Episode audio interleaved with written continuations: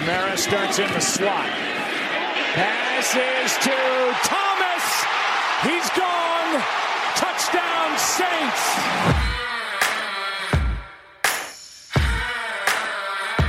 Down, Set, Talk. Der Football-Podcast mit Adrian Franke und Christoph Kröger.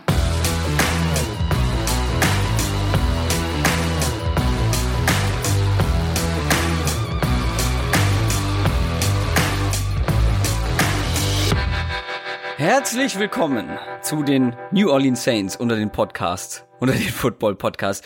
Ich bin Christoph Kröger und am anderen Ende dieser Internetverbindung sitzt und wartet und hört mich der Drew Brees unter den Football-Experten Adrian Franke. Das ist aber, also, das geht ja runter wie Öl. Ja, steinalt, aber immer noch in Bestform, ne? also, man kann es natürlich auch anders sagen, äh, einfach nur in Bestform. Äh, und schon auch äh, alt, kann man schon. Schon lange im Geschäft, aber nach wie vor einer der besten. Ja. So? Das klingt besser, besser, ne? Besser, ja.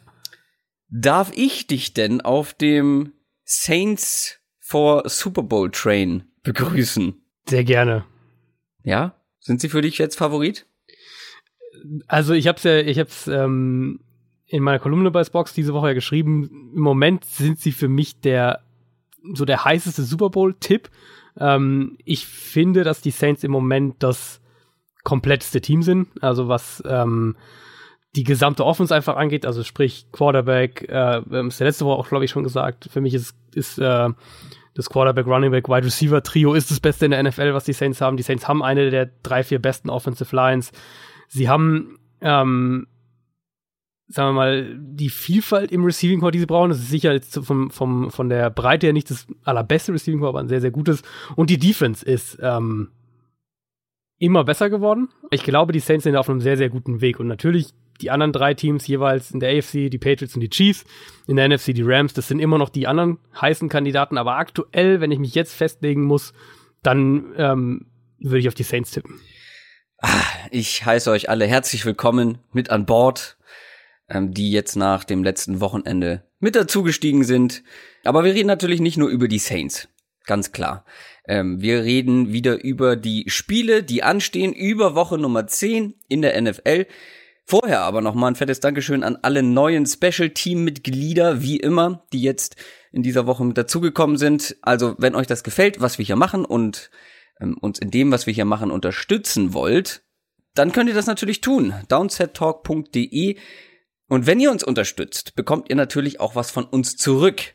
Nämlich regelmäßig exklusive Special Team Podcast Folgen. Zum Beispiel ganz neu im Angebot von Adrian eine Erklärung der Air Coryell Offense. Genau, wir haben jetzt ja, im Prinzip habe ich ja vor der Saison damit angefangen und wir haben das jetzt so ein bisschen mal abgeschlossen, die, die offensiven Grundschemes, äh, die so den, den äh, der NFL heute zugrunde liegen, worauf man so ein bisschen basic-mäßig runterbrechen kann. Natürlich sind es dann immer Variationen davon.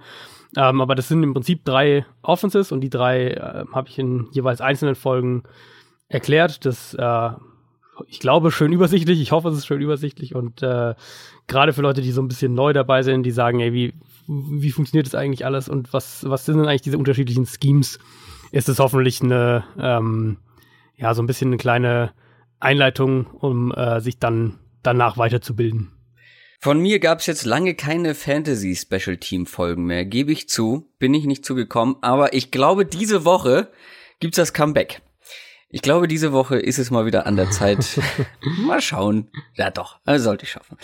Ähm, vor der Vorschau auf Woche Nummer 10, vor unserer Preview, gibt's aber natürlich wie, genu äh, wie genewst, wie gewohnt die News. Meine Güte. News aus der NFL. Und zwar sehr frisch. Ähm, Mittwochnachmittag deutscher Zeit rausgekommen, dass ähm, Des Bryant im Gegensatz zu mir einen neuen Job hat. das hast du jetzt aber schön verpackt. Ja, genau, wir bleiben, ähm, wir bleiben dann doch erstmal noch in New Orleans. Des Bryant unterschreibt bei den New Orleans Saints, ähm, hat ein Workout zu Beginn der Woche, wie auch ein paar andere Receiver. Also die Saints haben da schon sehr direkt Wide Receiver gesucht. Brandon Marshall unter anderem auch einer der ähm, Receiver gewesen, die sie sich angeschaut haben. Des Bryant hat jetzt unterschrieben. Ähm, vom taktischen Ansatz her, ich glaube, es macht schon insofern Sinn, als dass die Saints, also die Saints hat ja erstmal einen Receiver gefehlt in Ted Ginn, der sich verletzt hat. Der ist natürlich ein ganz anderer Receiver-Typ, genau, so der, der Speedster. Ähm, in die Rolle ist eher so ein bisschen Traquan Smith gerutscht, der Rookie. Was man aber bei den Saints sagen muss, dass ähm, Cam Meredith, den sie ja in der Free Agency geholt haben, dass der bisher noch nicht diese erhoffte Verstärkung war. Und der ist ja auch ein großer physischer ja. Receiver, den sie da sicher auch als, äh, als eigentlich eine, eine feste Säule in der Offense so mehr oder weniger eingeplant haben. Ich vermute, dass sie Des Bryant in einer ähnlichen Art und Weise einsetzen. Also was man zu Bryant immer sagen muss, das war in Dallas eben jetzt die letzten ein, zwei Jahre und letztes Jahr vor allem dann ganz, ganz deutlich, Des Bryant ist kein ähm, kein Nummer 1 Outside Receiver mehr. Das, er hat riesige Probleme gehabt, gerade letztes Jahr sich gegen, gegen Man Coverage als Outside Receiver durchzusetzen.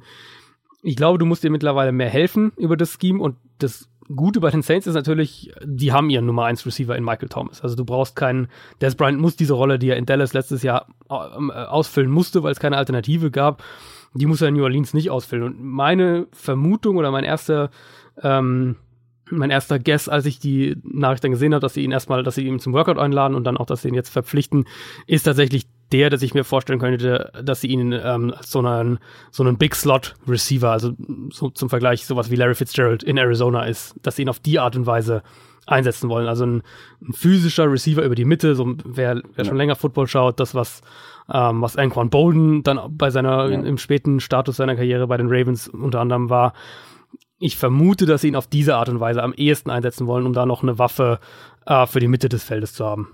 War tatsächlich auch mein erster Gedanke. Also, Des Bryant hat einen neuen Job, hat jetzt wieder, steht unter Vertrag. Ähm, ein Mann in Baltimore könnte bald aber seinen Job verlieren. Gerüchten zur Folge. Ja, die Gerüchte halten sich echt jetzt doch sehr konstant. Es geht um John Harbaugh, den Head Coach von den Ravens. Ähm, letztes Jahr, nach der letzten Saison, haben die Ravens verantwortlich, ich glaube, ich weiß gar nicht, ich glaube, der Teambesitzer war es, hat ganz offen gesagt, dass man über ähm, John Harbaughs Job diskutiert hat, also darüber diskutiert hat, ob man mit ihm weitermacht oder ob man sich von ihm trennt. Jetzt gibt's die Gerüchte seit im Prinzip letzter Woche schon wieder. Ähm, Ravens haben ja am Wochenende verloren zu Hause gegen Pittsburgh. Diese Gerüchte werden jetzt nicht weniger werden. Also Ravens haben zwar Bye Week, ähm, John Harbour hat am, am Dienstag nochmal betont, dass es keinen Quarterback-Tausch geben wird. Ich glaube, dass es nicht mehr allzu lange dauert, bis wir den Quarterback-Wechsel dann doch irgendwann sehen. Ähm, Joe Flacco hat gut in die Saison eigentlich begonnen. Da waren wir echt noch so optimistisch. Ravens Offense sah eigentlich besser aus, als man vielleicht gedacht hat und auch deutlich besser als letztes Jahr. Hat dann aber jetzt ja schon relativ deutlich abgebaut, war jetzt in den letzten Wochen wirklich merklich schlechter. Ähm, ich könnte mir sehr gut vorstellen, wenn die, an diesen Gerüchten irgendwie was dran ist und John Harbaugh das auch intern spürt, dass vielleicht sein Job auf dem Spiel steht, dass er dann irgendwann diese Quarterback-Reißleine auch zieht. Ähm, die Ravens haben jetzt die Bengals und die Raiders nach der Bye Week. Das sind natürlich erstmal zwei, zwei Defenses, gegen die man wieder ein bisschen besser aussehen kann. Danach spielen sie aber auswärts in Atlanta, in Kansas City. Ähm, könnte mir gut vorstellen, dass wir Lamar Jackson danach so die letzten drei Saisonspiele sehen. Ähm, die letzten drei Spiele sind Tampa Bay, die Chargers und die Browns. Also gerade Tampa und die Browns natürlich Defenses, mit denen du, gegen die du gerne mal auch einen Rookie-Quarterback reinwirfst, dass er da vielleicht seine drei, drei Spiele mal als Starts bekommt, um sich irgendwie so ein bisschen die Füße nass zu machen. Ähm, die Situation in Baltimore ist, glaube ich, tatsächlich ernster, als man es noch vor ein, zwei Wochen gedacht hat, weil das Team was den Trend angeht, auf, äh, in eine ganz, ganz unschöne Richtung geht, sagen wir mal so. Die Defense ist halt gut, aber nicht dominant genug, um dir Spiele zu gewinnen. Das haben wir jetzt auch schon ein paar Mal thematisiert. Es gibt keine richtig dominante Defense in der NFL dieses Jahr. Ähm, und die Offense hat sich jetzt wirklich über mehrere Wochen verschlechtert. Und wenn sie da jetzt nicht irgendwie über die Bye Week äh, krass einen Hebel umlegen können, dann werden die Ravens schnell aus dem Playoff-Rennen raus sein und dann würde ich auch nicht ausschließen, dass die ein Team sind, das, äh, das irgendwann sagt, okay, jetzt ist mal Zeit für einen neuen ähm, Head Coach, auch wenn ich persönlich sagen muss, ich äh, glaube, dass das oder ich, ich, ich, ich halte viel von John Harbour und ich glaube, auch wenn sie ihn entlassen würden, dann würde der ziemlich, ziemlich schnell einen neuen Head Coach Job äh, oder zumindest Angebote aus der NFL auch kriegen. Und dann hast du noch ein paar Kleinigkeiten für uns, ein paar Quick News. Genau, ein paar Personalien ähm, sozusagen. Bruce Irvin hat sich für die Atlanta Falcons entschieden, wurde er von den Oakland Raiders entlassen. Was man so hört, hatte der rund zehn Interessenten, also zehn Teams, die ähm, Interesse hatten, nachdem er durchs Waiver Wire gegangen war. bei den Falcons passt halt am, am allermeisten. Also das heißt auch, dass er anderswo vielleicht ein bisschen mehr Geld bekommen hätte als jetzt äh, bei Atlanta, wo er nur bis Ende des Jahres ja auch unter Vertrag jetzt steht. Ähm, er kommt aus Atlanta, hat da glaube ich auch noch Familie. Ich meine irgendwie sein Vater wohnt da noch und er hat natürlich auch die Connection zu ähm, zu Dan Quinn, dem Head Coach der Falcons, den er noch aus Seattle kennt. Also da hat sicher so die der Wohlfühlfaktor auch eine Rolle gespielt. Und Pass Rush ist natürlich ein Thema bei den Falcons, auch wenn Bruce Irvin jetzt äh, auch nicht der konstanteste Pass-Rusher ist, so ein bisschen äh, auch das Problem, mit, was sie auch mit Vic Beasley schon haben, aber zumindest eine weitere Option in der Pass-Rush-Rotation ähm, von den Falcons. Dann haben wir auch von den Jets jetzt auch ganz frisch, gerade eben ein paar Minuten bevor wir die Aufnahme angefangen haben, kam die Meldung, dass sie ähm, dass Sam Darnold doch eine sich am Fuß offenbar verletzt hat. Eine Verletzung, die irgendwie so ein bisschen, also ich habe die nicht mitgekriegt gehabt am Wochenende und, und äh, hat man jetzt auch nicht, nicht von den Jets irgendwie in irgendeiner Art und Weise gehört. Jetzt heißt von, von den Jets Insidern, dass es tatsächlich sogar eine, also das heißt eine ernsthafte Fußverletzung ist, was auch immer das bedeutet, wie lange wie lang das äh, die Zwangspause nach sich zieht. Jetzt spielt erstmal Josh McCown und ähm, wir kommen ja nachher noch auf die Jets. Ich, was rein sportlich angeht, glaube ich, kurzfristig wird es die Jets Offense tatsächlich besser machen, weil Sam Darnold in den letzten Wochen nicht gut gespielt hat. Und dann die letzte News noch, die Detroit Lions haben sich schließlich doch von Amir Abdullah getrennt. Ähm, ich habe da kurz irgendwie drüber nachgedacht. Ich glaube, bei jedem, jedes Mal, wenn wir irgendwas mit äh, Trade-Kandidaten und Cut-Kandidaten hatten, war äh, Amir Abdullah einer der ersten Namen, die irgendwie gefallen sind. Jetzt hat er es doch bis Woche neun geschafft bei den Lions. Jetzt ist er, jetzt, äh, ist er doch raus. Um, und sie haben Bruce Ellington verpflichtet, der vermutlich so ein bisschen als, als äh, Golden Tate-Ersatz versuchen soll, da diese Rolle auszufüllen, was mir auch wieder so ein bisschen zeigt, diese Golden Tate-Geschichte war von, von Detroit äh, vielleicht auch ein bisschen, ähm, ich weiß nicht, so ein bisschen Kurz, Kurzschlussentscheidung. Auf jeden Fall hatten, das haben wir auch gesagt, sie haben im Prinzip keinen Receiver, der diese Rolle ausfüllt im Team und jetzt versuchen sie halt mit einem Free Agent die Rolle irgendwie auszufüllen. Von wegen letzte News. Es gibt noch eine sehr Ach, eigentlich ist es total die uninteressante News, aber ich will sie bringen, weil es einfach die unendliche Geschichte ist.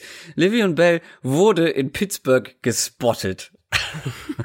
er ja, war ja irgendwie in stimmt, Miami ja. jetzt die ganze Zeit, hat dann einen Tweet rausgehauen mit Farewell Miami, hat das falsch geschrieben. Ey, du hast machst einen Tweet mit zwei Wörtern und eins davon ist falsch. Das ist schon, das ist schon eine Kunst. Und jetzt wurde er wohl in Pittsburgh gespottet. Mein Gott, geht mir das hin und her auf die Nerven. Aber ja, ich wollte es noch mal erwähnt am besten, Was ich aber am besten fand, war, dass er in Pittsburgh gespottet wurde beim Basketballspielen, ne? Das Ach, war das, das irgendwie. Und da dachte ich mir auch so, also du willst nicht für 14, irgendwas Millionen deinen Körper riskieren, aber da stellst du dich aufs Basketballfeld und äh, äh, kannst dir auch alles reißen. Ja, gut, ein bisschen Spaß muss man auch im Leben haben. Äh, die Takeaways habe ich übersprungen. Bevor wir zur Preview kommen, ähm, ich habe dich eben gefragt, machen wir heute Takeaways? Du hast gesagt, du hast was Kurzes. NFL Review.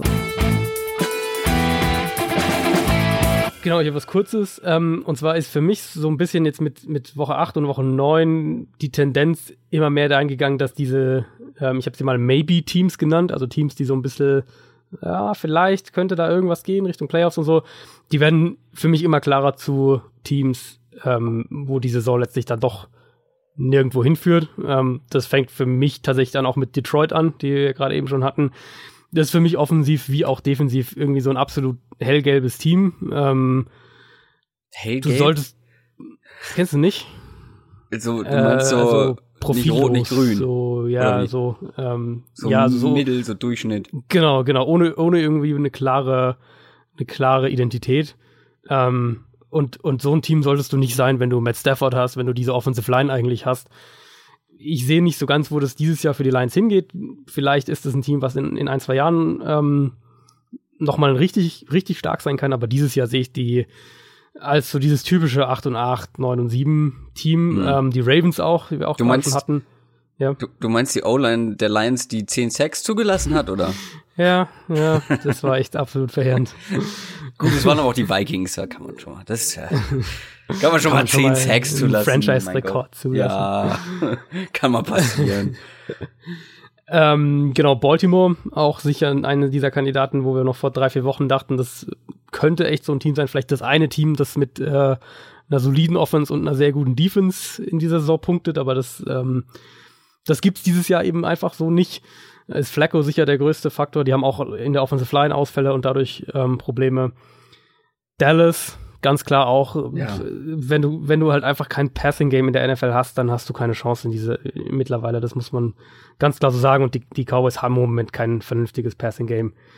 Das Ähm, Problem, das Problem ja. daran ist ja, ähm, dass dir so ein Mittelfeldplatz in der NFL nichts bringt. Weißt du, so im europäischen nicht, Fußball ja. sind wir gewohnt, egal in welcher Tabellenregion ein Platz besser heißt aber auch einen finanziellen, eine finanzielle Verbesserung, mehr Fernsehgelder und so weiter. In der NFL bringt's dir halt einfach nichts. So, da geht's um Gewinn oder halt äh, Rebuild sozusagen. Dieses Mittelfeld ist halt so, ah, so ein bisschen undankbar.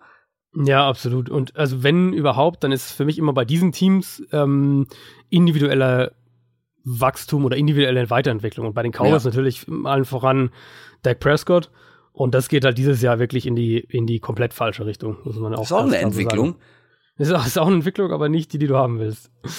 Äh, Miami ist, kann man auf jeden Fall da auch mit reinzählen, die ja irgendwie immer noch so in, in, in Wildcard-Schlagdistanz sind in der AFC. Ich glaube, keiner so richtig weiß, äh, warum oder ist auch, oder was man sagen muss, sehr, sehr guter, sehr, sehr guter Coaching-Job mit ähm, den Problemen, den Verletzungen, der Quarterback-Situation, da doch irgendwie immer wieder so, so, so Spiele dann doch zu gewinnen. Naja, und vor allem, Ähm, wenn du ein Spiel gewinnst, ohne einen offensiven Touchdown zu machen, Ja. das ist schon respektabel in der NFL. Da gewinnst du 2018 nicht viele Spiele mit. Genau, ja. Muss man wirklich erstmal schaffen.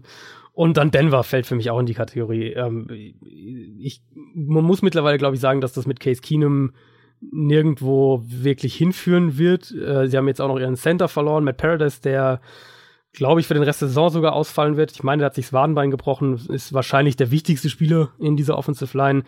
Der wird denen jetzt also fehlen. Also Denver auch sicher ein Kandidat für so eine so eine 7 und 9 Saison und du, du stehst dann am Ende da und denkst, ja, irgendwie äh, wird das mit dieser ganzen Quarterback-Sache doch nicht funktioniert und jetzt äh, sind wir, was das alles angeht, irgendwie doch wieder so ein bisschen so schlau wie zuvor. Mein Takeaway ist wirklich kurz. Also kürzer auf jeden Fall.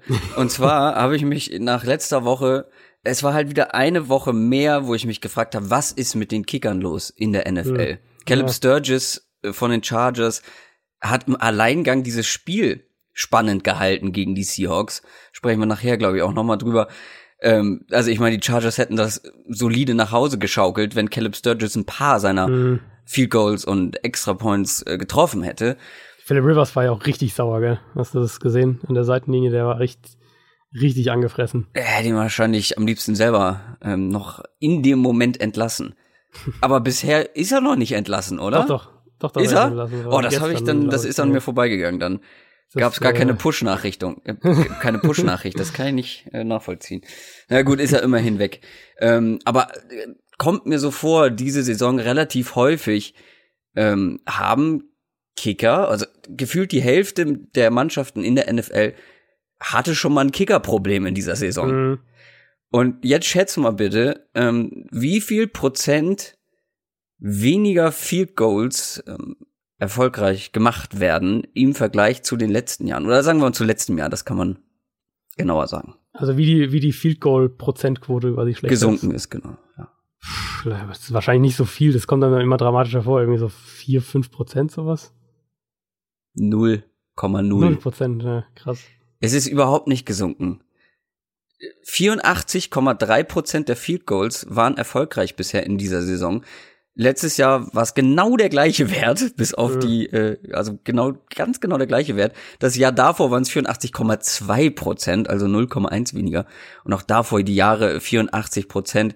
Das ist so ein, so ein, so ein Wert, der am Ende erreicht wird. Also es ist überhaupt nicht schlechter, aber es kommt einem irgendwie so vor. Habe ich das ja, Gefühl. ja. Es, ich, ich glaube wahrscheinlich einfach, weil die Situationen so, Ja, die also Spiele entscheidend sind, sind. Ja. Genau, es sind viel mehr so ähm, potenzielle Game Winner oder Kicks zum Ausgleich, dann irgendwie diese ganzen Extrapunkte, die da irgendwie verballert wurden. Das finde ich auch sehr auffällig.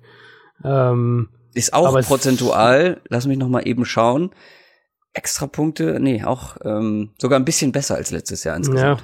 kommt einem wirklich nicht so vor. Ja. Und ist auch witzigerweise auch eine der, äh, ich habe ja in meiner, in meiner Kolumne eben auch so ein, so ein äh, Mailback-Part und, und eine Frage, die echt schon oft dieses Jahr jetzt kam, war halt dieses, wa- was ist mit den Kicker-Problemen, kann man das irgendwie erklären? Und ich habe da auch dann irgendwie drüber nachgedacht und so. Ehrlicherweise glaube ich, das Kicking einfach, das, das kann man jetzt nicht in dem Sinne erklären, warum es jetzt äh, vielleicht mehr entscheidende Kicks daneben gehen als sonst. Das ist, glaube ich, auch einfach wahnsinnig viel Zufall.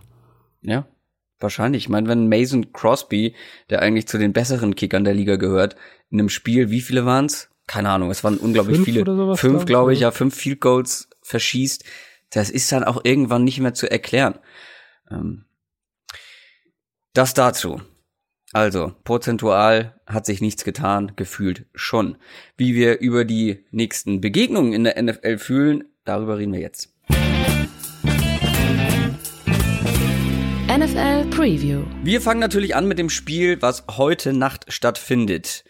Das ist mal ein richtig schönes Thursday Night Game. Die Carolina Panthers gegen die Pittsburgh Steelers. Die Panthers sind 6 und 2, die Steelers 5, 2 und 1. Lass uns zuerst über die Panthers sprechen, weil ich war ja so ein, immer so ein bisschen zweifelnd unterwegs, ja. Ähm, auch wenn sie dann mal gut gespielt haben, habe ich gesagt, ah, ich will das häufiger sehen. Und sie mhm. haben es wieder getan. Das war ein starker Auftritt gegen die Buccaneers. Und so langsam traue ich dem Ganzen tatsächlich. Das war wirklich sehr überzeugend, fand ich. Ähm, und was ich an den Panthers besonders mag und was mir irgendwie in dem Spiel gegen die Buccaneers so aufgefallen ist, nicht das erste Mal, aber da besonders, gefühlt haben sie das kreativste Running Game in der Liga. Ist wahrscheinlich nicht so, aber in dem Spiel kam es so rüber. Ähm, generell die ganze Offense, also ich habe mich jetzt nicht intensiv mit North Turner und was er bisher gemacht hat in seiner Karriere beschäftigt, aber ich habe das, was man so gehört hat, ist, dass viele nicht solch eine Kreativität erwartet haben, oder in Sachen Play Calling? Definitiv nicht. Also, weil du gerade so kurz gezögert hast, äh, wahrscheinlich ist es nicht das kreativste Run-Game. Für mich ist es das kreativste Run-Game in der guck NFL mal. aktuell. Ähm, ich habe, also ich habe bei mir, bei meinen Panthers-Notizen stehen, es ist für mich aktuell das gefährlichste Run-Game auch in der Liga. Ja. Ähm, und zwar eben nicht jetzt, wenn du auf die, wenn du die einzelnen Sachen irgendwie rausisolierst, also nicht, das Run-Blocking ist nicht das Beste in der NFL, die individuellen Rushing-Stats oder, oder Running-Back-Performances ähm, sind nicht die besten in der NFL, aber das, was du insgesamt auf Tape siehst, ähm, ist für mich im Moment das, das am unangenehmsten zu verteidigende ja. Run-Game in der Liga. Und ich habe mir das Tape gegen die Buccaneers halt genau deswegen auch nochmal angeguckt, weil ich bin ja auch so ein bisschen der Running Back Beauftragte hier bei uns. Absolut. Ähm, und das ist wirklich enorm, wie viele verschiedene Formationen im Running Game auch oder generell Formations, die der Defense anbieten. Und du weißt nie, was kommt. Und du weißt vor allem, wenn es in Sachen, ähm, wenn es ums Rushing geht, also oder ums Running Game geht, ähm, du weißt nie, wer ist am Ende der Runner für dieses Team, weil es gibt ja es gibt ja mehrere Optionen. Klar, Cam Newton haben wir auch schon letzte Woche drüber gesprochen, Christian McCaffrey natürlich, aber es ist Pre-Snap eigentlich kaum zu lesen.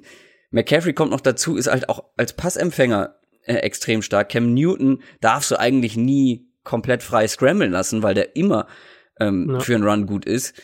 Dann machen sie wirklich regelmäßig Endarounds, zum Beispiel mit DJ Moore ziemlich erfolgreich. Ähm, was sie zum Beispiel letzte Woche so gemacht haben, dann haben sie mal so ein Endaround mit äh, Moore gespielt, der war dann erfolgreich und dann haben sie irgendwie ein, ein paar Drives später haben sie das wieder so gemacht, aber dann hat Moore den Ball nochmal zu Curtis Samuel gepitcht und schwupps, war es ein Touchdown. Gut, das war, ähm, lag auch sehr an, an der Defense der Buccaneers, ähm, die es einfach extrem schlecht verteidigt hat. Aber dann, dann hast du noch so andere, also du hast extrem oft Motions, kaum ein Play ja. ohne Motion vorher, auch Running Plays nicht. Ähm, dann stellst du mal äh, McCaffrey als Receiver auf, dann hatten sie irgendwann mal ähm, hatten sie erst ähm, CJ Anderson und McCaffrey im Backfield, die sind dann beide nach außen als Whiteouts. Ähm, und ich glaube tatsächlich Cam Newton, nee, ich weiß gar nicht, ob er selber gelaufen ist oder gepasst hat, aber weißt du, das kann ja dann auch noch passieren. Also da steckt auf jeden Fall ein Plan dahinter und ist extrem schwer zu verteidigen, wie du schon gesagt hast. Ähm, weil Cam Newton vor allem auch, ja auch im Passing Game äh, deutlich gefährlicher ist als zum Beispiel letztes Jahr oder vorletztes Jahr vor allem. Ja, ist viel effizienter. Also die, die, das war ja, ja. so eine dieser Sachen, die North Turner vor der Saison gesagt hat. Er will ähm, Newton effizienter machen und, und ähm, seine, seine Accuracy verbessern, auch statistisch eben hochschrauben. Und bis, bisher spielt er, was das angeht, ähm, die beste Saison seiner NFL-Karriere. Kann eigentlich, eigentlich alles unterschreiben, was du gesagt hast, gerade also was das ganze Run-Game auch angeht. Die, die machen mehr äh, mit, mit Motion, mit diesen ganzen Misdirection Plays, mit Option Plays im Run Game als äh, irgendein anderes Team, zumindest mhm. gerade was die, die Run-Designs angeht. Und das Coole bei den Panthers ist dann eben, ähm, dass ihre diese ganzen Screen-Pässe und die ganzen Play-Action-Designs, die bauen schematisch dann extrem gut darauf auf. Also das ist dann, diese Plays sind sehr, sehr gut miteinander kombiniert. Sprich, das Play fängt vielleicht an und du denkst, jetzt kommt ein, äh, jetzt kommt eine, sie haben eine Formation zum Beispiel, die habe ich ein paar Mal schon gesehen, wo sie einen entweder einen Running Back oder einen Wide Receiver hinter Newton stehen ja. haben und, ja. und einen Running Back neben ihm. Und daraus machen sie eben dann, dann fängt das Play an und es sieht auf den ersten Moment immer gleich aus oder oft sehr gleich aus, sehr, sehr ähnlich aus. Und dann kann da entweder ein Screen daraus kommen oder sie faken den Screen und es wird irgendwie ein, ein, äh, ein Pass in die andere Richtung oder es wird ein Endaround daraus gespielt. Also diese, das ist für, für eine, für eine Defense ist es wahnsinnig schwer zu verteidigen, weil du permanent, ähm, oder anders gesagt, eine Defense hat ja in, in der, im, gegen das Run-Game hat eine Defense immer Gap Responsibilities. Also sprich, Verteidiger sind für bestimmte Gaps zuständig. Also Gap, ähm, der Raum zwischen zwei Offensive mhm. Linemen mhm. beispielsweise. Oder zwischen Lineman und Tight End. Und wenn du diese, diese, äh, diese, diese Jet Sweeps, diese Endarounds, wenn du die zum Beispiel schon mal fakes oder, oder auch eben nutzt, dann verschiebt sich das ja alles schon mal zur Seite. Also du, du spielst quasi schon mal mit den, mit den, äh, mit den Zuständigkeiten, wenn du so willst, der Defense bevor das Play überhaupt angefangen hat. Und dann genau. äh, entwickelt sich darauf eben, baut darauf alles andere auf, weil du dann eben, dann kannst du diese Run-Pass-Options und Play-Action und all diese Sachen kannst du darauf aufbauend dann eben ähm, spielen und du erleichterst Cam Newton natürlich seine Reads enorm, weil wenn die Defense ja. auf den, den einen Endaround schon reagieren muss und dann weißt du vielleicht als, als Cam Newton, okay, dann auf der anderen Seite des Plays ist dann mein Receiver im 1 gegen 1 Matchup, du hast einen viel klareren Read, alles wird so ein bisschen einfacher. Ähm, und eben, das haben wir auch schon ein, zwei Mal angesprochen, die, die, die Rolle von, von Newton selbst im Run-Game ist absolut einzigartig in der NFL, was, äh, was Rushing Quarterbacks angeht. Und er hat, wie du ja auch eben schon gesagt hast, er hat diese, diese, diese Read-Option, die ähm, Run-Pass-Options spielen sie ja auch ganz viel. Ähm, und dann, was mir auch aufgefallen ist, diese Endarounds starten ja manchmal nicht pre-Snap, sondern mit dem Snap dass du quasi erst ähm, den Fake Handoff machst zu, zu McCaffrey zum Beispiel und in der Zeit, wo das passiert und die Defense denkt so, oh, Runplay, klar, ähm, kommt ein DJ Moore mit einem Endaround und dann geht der Ball doch noch zu ihm. Ähm, Habe ich mhm. bei Twitter ein, zwei Screenshots ähm, hochgeladen, wo das auch einmal der Fall war. Und die Defense beißt halt total drauf an, weil sie denken, okay, entweder läuft Newton äh, oder er gibt an McCaffrey ab. So, das ist so die, die, die Option die es da gibt. Aber dann am Ende ist es der dritte im Bunde, der sich still und heimlich zu Newton quasi geschlichen hat. Äh, in sehr schnellem Tempo. und, und der kriegt dann den Ball und hat so viel grüne Wiese vor sich. Also ist wirklich sehr schwer zu verteidigen, aber gucken wir aufs Matchup, weil die Steelers sind auch ganz gut drauf. Vier Spiele in Folge gewonnen, die Ravens zu Hause geschlagen und ähm, wenn wir jetzt schon so viel über das Running Game gesprochen haben, sie haben auch eine der besten Rushing Defenses der Liga bislang. Ja. Ja. Deswegen wird, wird es auch ein extrem, extrem spannendes Matchup. Also die, Total. Die, die, äh, die Steelers sind sehr, sehr stark in der Run-Defense. Ich bin in dem Spiel, oder viel von der Run-Defense der Steelers kommt halt über die Defensive Line.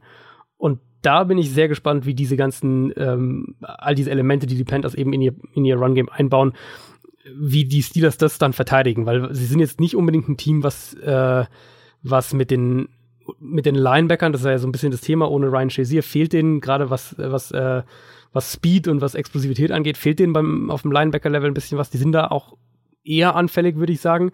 Sprich, wenn die Panthers es schaffen, über ihr Scheme ähm, die Defensive Line so ein bisschen, so ein bisschen zu neutralisieren, ähm, dann glaube ich, dass die Run-Defense der Steelers auch Probleme bekommen kann. Aber erstmal, vom Matchup her, ist das äh, eines, eines der Top-Run-Games gegen eine der Top-Run-Defenses. Also schon mal sehr, sehr spannend, Stärke gegen Stärke. Ich wüsste auch nicht, auf wen ich da tippen soll. Ah. Ich, ja, ist schwierig. Wen nimmst du? Schwierig. Ich hab, also ich habe, ich musste meine Tipps ja schon äh, abgeben, die ich, meine Spox-Tipps und mhm. ich habe am Ende knapp auf die Steelers getippt, aber ganz ehrlich, also wenn das Spiel in, in Charlotte wäre, dann hätte ich wahrscheinlich auf Carolina getippt. Kurze Anekdote aus unserer, aus unserem Tippspiel. Ich war ja ganz weit vorne. Ich habe alle 19 Uhr Spieler von Sonntag habe ich vergessen zu tippen. Ist das bitter?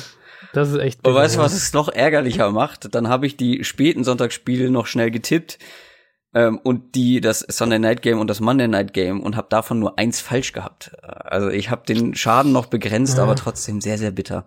Bin jetzt ja. auf Platz 60 oder so. Kommen wir zum nächsten Spiel, kommen wir zum Sonntag. Die Lions spielen gegen die Chicago Bears. Die Lions sind 3 und 5. Bei den Bears sieht das genau umgedreht aus, 5 und 3. Die Lions mit der zweiten Niederlage in Folge gegen die Vikings. Das war insgesamt nicht so der beste Auftritt der Lions. Und wir haben es schon vorhin angedeutet. 10 Sacks zugelassen. Das muss man sagen, ist auch gegen die, gegen die Vikings. Das sind zu viele. das sind definitiv zu viele. Ähm, ja, das war mehr oder weniger ein offensiver Offenbarungseid von Detroit. Also die Line, die ja eigentlich gut ist, also individuell ist es eigentlich eine Top 10, Top, Top 12 Offensive Line in der NFL, die, äh, die Offensive Line der Detroit Lions, die ist einfach komplett zusammengebrochen. Das war ähm, für mich auch direkt das erste Spiel dann, in dem man gesehen hat, dass ein Golden Tate der Offense extrem gut getan hätte, wenn du eben eine, eine schnelle Passoption mal hier und da gehabt hättest das bleibt für mich immer noch so ein bisschen ein schlechter Trade, hab's ja vorhin auch schon angesprochen. Gerade für dieses, ähm, für dieses Quick Passing Game, was die Lions unter Jim Bob Cooter ja eigentlich sehr, sehr prominent spielen. Das ist eine der, der, der Säulen dieser Offense.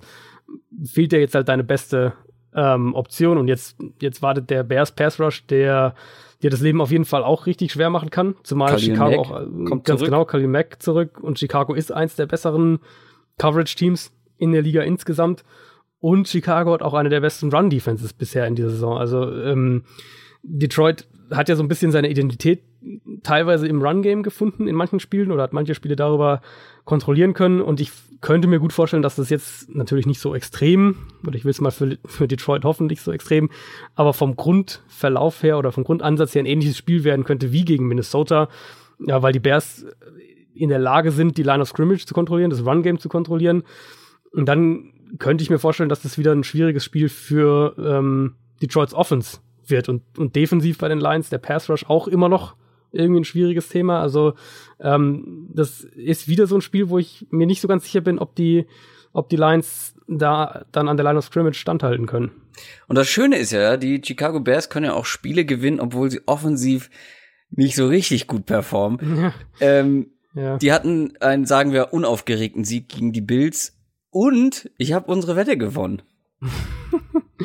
Aber, aber, aber auf die schäbigste Art und Die Weise. schäbigste Art und Weise überhaupt. Wer letzte Folge nicht gehört hat, ich habe gewettet, dass die Chicago Bears gegen die äh, sehr starke Bills Defense ähm, 20 Punkte machen. Und da hat Adrian zu seinem Glück noch hinzugefügt, äh, dass wir nur über Offense-Punkte reden natürlich und nicht über welche, die die Defense macht.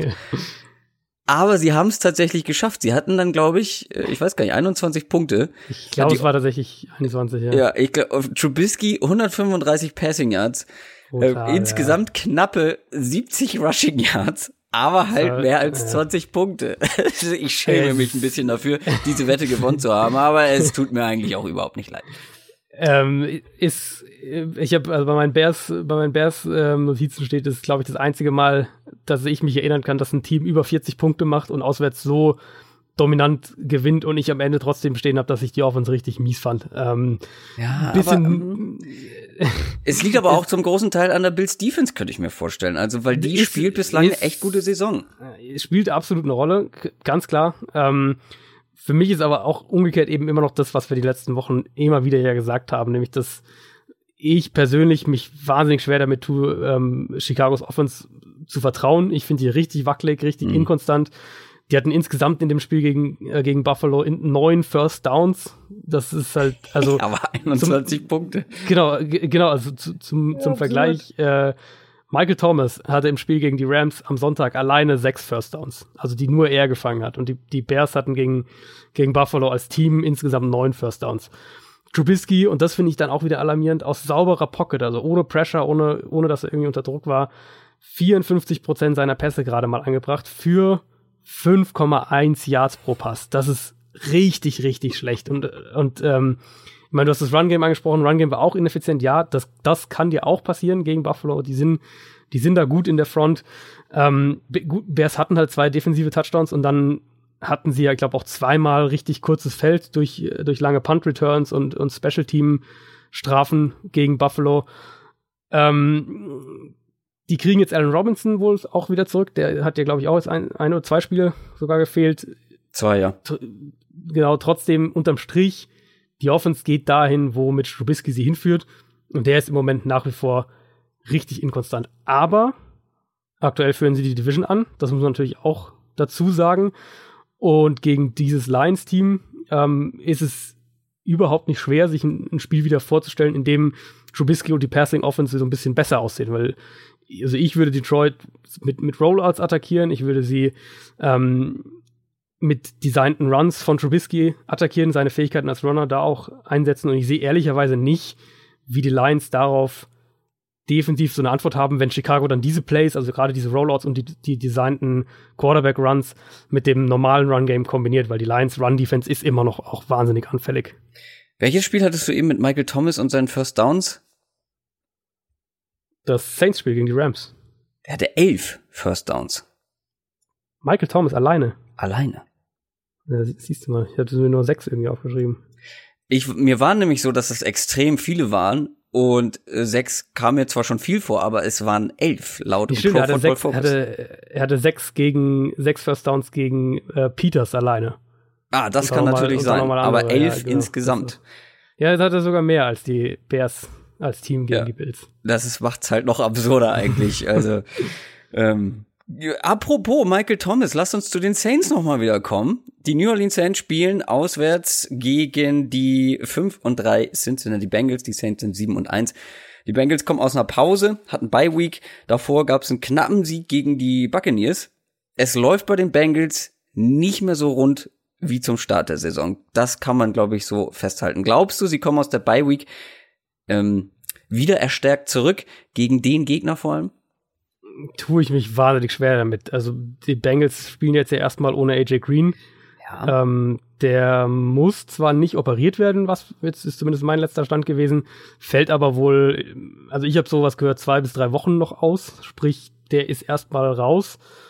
Und dann kommen wir irgendwie auch gleich schon zum Kern des Problems. Und das, das Problem für die, für die Bengals ist, wie um alles in der Welt willst du in puncto Feuerkraft mit der Saints Offense mithalten, wenn jetzt nach Tyler Eifert auch noch AJ Green ausfällt keine Chance, glaube ich. Ist, also es ist wahnsinnig wer? schwer. Genau, genau, ganz genau wer. Also du kannst natürlich sagen, äh, Tyler Boyd wird sicher und und er ist so auch ein ganz gutes, ganz gutes Matchup. Also wenn ich jetzt aus aus aus Fantasy-Sicht das sehen würde, dann ist Tyler Boyd, glaube ich, einer, der in dem Spiel gut punkten kann, auch was aber, Matchups auf, gegen die Saints angeht.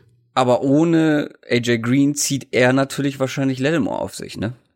Wahrscheinlich zumindest in den in den Man Konzepten ja. zumindest häufiger. Die Bengals werden ihn dann sicher oft in den Slot stellen, um dem vielleicht so ein bisschen zu entgehen. Mhm. Oder machen sie es ja sowieso der Slot-Receiver. Aber ganz klar, also das ist ein, ist aus der Hinsicht für die Bengals eine absolute Katastrophe, so ein Spiel ohne AJ Green zu spielen. Und dann ist natürlich auch umgekehrt, also ja, die, die Saints auswärts sind nicht ganz so stark wie die Saints zu Hause offensiv, aber die sind immer noch richtig, richtig stark. Und ähm, die Bengals haben, was das Scheme angeht, eben eine eher simple Defense, viel viel Cover 2, viel Cover 4, klar, gelegentlich hier und da mal kleinere Veränderungen. Aber in mehreren Spielen jetzt ist, war es schon so mein Eindruck, dass Cincinnati entweder Turnover hinbekommen hat oder defensiv so ein bisschen auseinandergefallen ist. Und Turnover ist halt nichts, worauf du deine Defense stützen solltest, weil die sind im Endeffekt nicht planbar in mhm. dem Sinne. Ähm, es ist wahnsinnig riskant, wenn du so spielst. Cincinnati hat keine Defense, die über den Blitz jetzt irgendwie zu diesen Turnovern kommt. Also, dass du sagst, die sind ein wahnsinnig effizientes Blitzing-Team und dadurch erzwingen sie immer wieder mal gefährliche Pässe vom Quarterback, sondern ähm, die sind eher ein Team, was ja viel mehr noch im konservativen Pass-Rush kommt, weil du, wenn du blitzt wieder, ähm, musst du eben deine, deine Coverage-Strukturen aufgeben und Coverage, diese ganzen Coverage-Konzepte sind dann die höhere Priorität in der Bengals-Defense, meistens zumindest. In dem Spiel glaube ich aber, dass, dass da ein bisschen einen anderen Ansatz zu wählen, aggressiver zu sein, zu blitzen, auch eigentlich so die einzige echte Chance für die Bengals ist. Breeze hat äh, nicht viele schlechte Plays dieses Jahr, aber von den, von den wenigen schlechten Plays, die er hatte, sind äh, viele gegen den Blitz zustande gekommen. Da ist er generell so ein bisschen ineffizienter, also am ehesten noch durch den Blitz zu schlagen. Aber unter Druck ist er wiederum gehört er zu den Besten. Genau, du musst da auch zu ihm dann kommen. Also wenn ja. du wenn du blitzt, dann ähm, musst du ihn haben. Da musst du auch Genau, dann musst du ihn haben. Und dann, wenn ich das weiter den Gedanken dann weiterdenke, dann glaube ich halt auch wieder nicht, dass die Bengals da plötzlich 50 Prozent oder was auch immer da, äh, als Blitzquote in dem Spiel auspacken. Allein auch, weil sie, ähm, weil sie zu viel Angst vor dem Screen Game der Saints haben werden. Und ja, dann, ja. dann, dann ist es halt schon wieder, dann hast du so ein bisschen, okay, welche, äh, welchen Tod welche, stirbst du? Welchen Tod stirbst du oder welches Problem willst du irgendwie nehmen? Ähm, die Alternative ist für mich halt aber noch verheerender, ehrlicherweise. Weil wenn du also lieber aggressiv spielen und ein paar Mal gegen den Blitz verbrannt werden als Bengals Defense. Weil wenn der, der, der, der Foreman Pass Rush der Bengals ähm, so aussieht, wie er im Moment aussieht und die wir das ähm, als Matchup gegen die Pass Protection der Saints setzen, dann glaube ich, wird es für die Bengals ein richtig langer Tag in der Defense, weil wenn du, wenn du Breeze nicht unter Druck setzen kannst, dann hast du halt eigentlich fast gar keine Chance. Und die, die Saints haben keinen Spieler, der Alvin Kamara decken kann. Und, und wenn sie in ihren, ihren Zone-Coverages sind, dann werden die Saints ähm, Michael Thomas auch wieder öfters im Slot aufstellen. Und das, ähm, also das macht sie ja sowieso gerne. Dann, dann geht er noch so ein bisschen den, den besten Coverspielern der Bengals. Den kannst du vielleicht hier und da gegen den Linebacker ein Matchup bekommen. Unterm Strich, ich sehe ehrlich nicht, wie Cincinnati mit dem, was wir von den Bengals bisher gesehen haben, das Spiel gewinnen, wenn die Saints sich offensiv ein komplettes Ei legen. Genau, und das haben sie bisher eher selten gemacht. Ganz im Gegenteil. Ich habe auch bei Twitter gesehen, dass du ein großer Fan der kreativen Offense von Sean Payton bist. Ähm, da hast du ein paar schöne ja. Beispiele gebracht, was die alles für unterschiedliche Looks der Defense bieten. Und auch noch mal so ein Matchup weitergedacht. Äh, wir hatten ja die letzten Wochen, war es ja auch auffällig, dass die Bengals so ein bisschen Tackling-Probleme haben und dann auch nicht zupacken. Mhm. Und Michael Thomas im letzten Spiel hatte über 200 Receiving Yards und über 100 davon after the catch. Und wenn die den nicht zu fassen bekommen, wenn er erstmal den Ball hat, das, äh, dann sieht's halt noch düsterer aus. Für ja, diese und, und Kamara, Kamara ja das gleiche. Kamara ist genauso, Kamara ist so schwer zu tackeln. Nicht tackeln kannst, dann, äh, ja. dann hast du, ja, also die Saints die Saints-Formation, das ist wirklich eindrucksvoll. Wir hatten es jetzt ja von den Panthers und die Chiefs fallen da auch rein, so Teams, ja. die wahnsinnig viel mit Motion und, und, und Shifts und dem ganzen Kram machen, also unglaublich viel Bewegung schon vor dem Snap reinbringen. Die Saints sind halt eher so ein bisschen das Team, das dir in einem Spiel so gefühlt bei jedem zweiten Snap eine, eine komplett neue Formation vor den Latz knallt und sagt, jetzt äh, zeigt uns halt mal, was ihr darauf zu bieten habt. Und wenn du dann in deinen Coverages so wie die Bengals bist, eben eher statisch, eher, eher erst vom Scheme her simpel, ähm, dann äh, ehrlicherweise fürchte ich so ein bisschen, dass das dann ein Spiel ist, wo, wo, wo Sean Payton und Drew Brees die so ein bisschen auffressen werden. Und am Ende liegen wir komplett daneben und es gewinnen ganz genau. überraschend die Bengals. Glaube ich auch nicht dran. Kommen wir zum nächsten Spiel. Die Atlanta Falcons sind zu Gast in Cleveland bei den Browns. Die Browns sind 2, 6 und 1, die Falcons sind 4 und 4. Wir haben letzte Folge sehr plakativ die Freiheit für Baker Mayfield gefordert. Und ich weiß nicht, ob du denselben Eindruck hattest wie ich. Er wirkte auch etwas befreit. Die Offense war etwas gelöster. Ja, das heißt nicht, dass es alles toll war, aber es war besser als vorher. Es gibt jetzt zwei Möglichkeiten. Entweder Freddie Kitchens, der neue Offensive Coordinator der Browns, hört unseren Podcast Halte ich für sehr wahrscheinlich. Oder er hat ein bisschen Footballverstand, bisschen mehr Footballverstand als vielleicht seine Vorgänger und ignoriert halt einfach mal seine besten Spieler im Gameplan ja. und im Playcalling nicht. Wohin tendieren ja, wir? Das, äh, also das Spiel war ja schon eigentlich sehr ermutigend. Die Browns haben ähm, gegen Kansas City endlich gemerkt, dass sie Duke Johnson im Kader haben. Das ist ja schon mal hey, ein neun Schritt Targets. in die richtige Richtung. Ähm, an sich ist es ja, wenn du den, das mal dir überlegst, ist es ja komplett lächerlich. Du hast einen, einen Rookie Quarterback, du hast offensichtliche Probleme in Pass Protection. Und dann hast du einen Spieler wie Duke Johnson in deinem Team und, ja. und, und setzt den halt nicht ja. ein. Also, und da reden wir ja nicht nur davon, dass du einen, hier einen, einen Receiver für diese kurzen Dump-Off-Pässe hast, dass Mayfield den Ball mal kurz schnell loswerden kann. So ein Spieler gibt dir ja auch echt Freiheiten oder, oder Möglichkeiten, sei es im, im Screen Game. Du kannst den über deine komplette Formation bewegen, kannst den im Slot aufstellen, kannst den Outside aufstellen. Dadurch kannst du Matchup, Matchups ähm, kreieren, gerade gegen Man-Coverage. Du kannst äh, die Pre-Snap-Reads für deinen Rookie-Quarterback deutlich leichter machen. Du kannst ihm das ganze Spiel viel einfacher machen.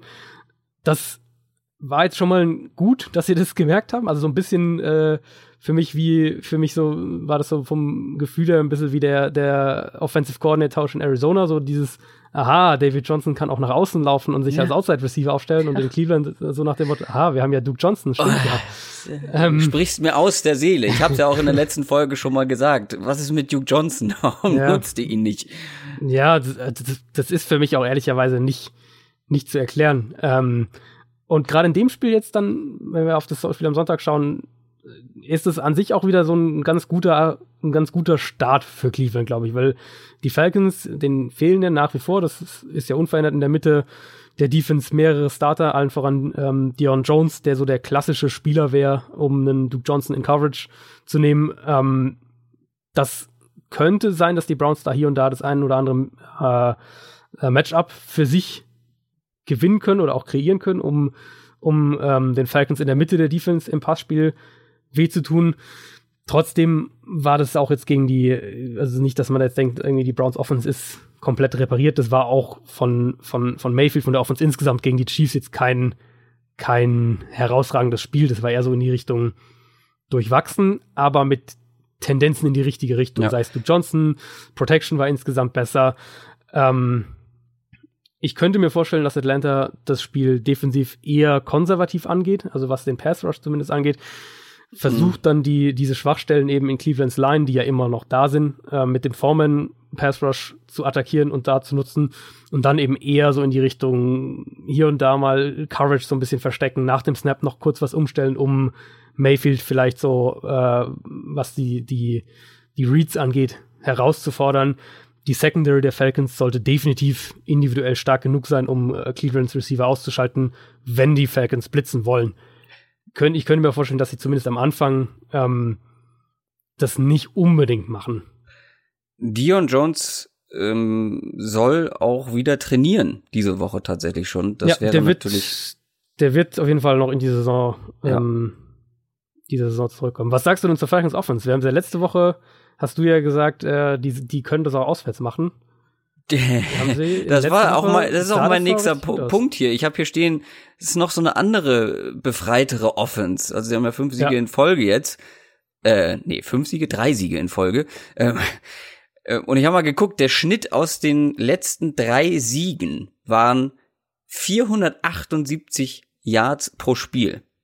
Mhm. Damit wären sie äh, ligaübergreifend auf Platz eins und zwar deutlich, äh, was den Saisonschnitt angeht.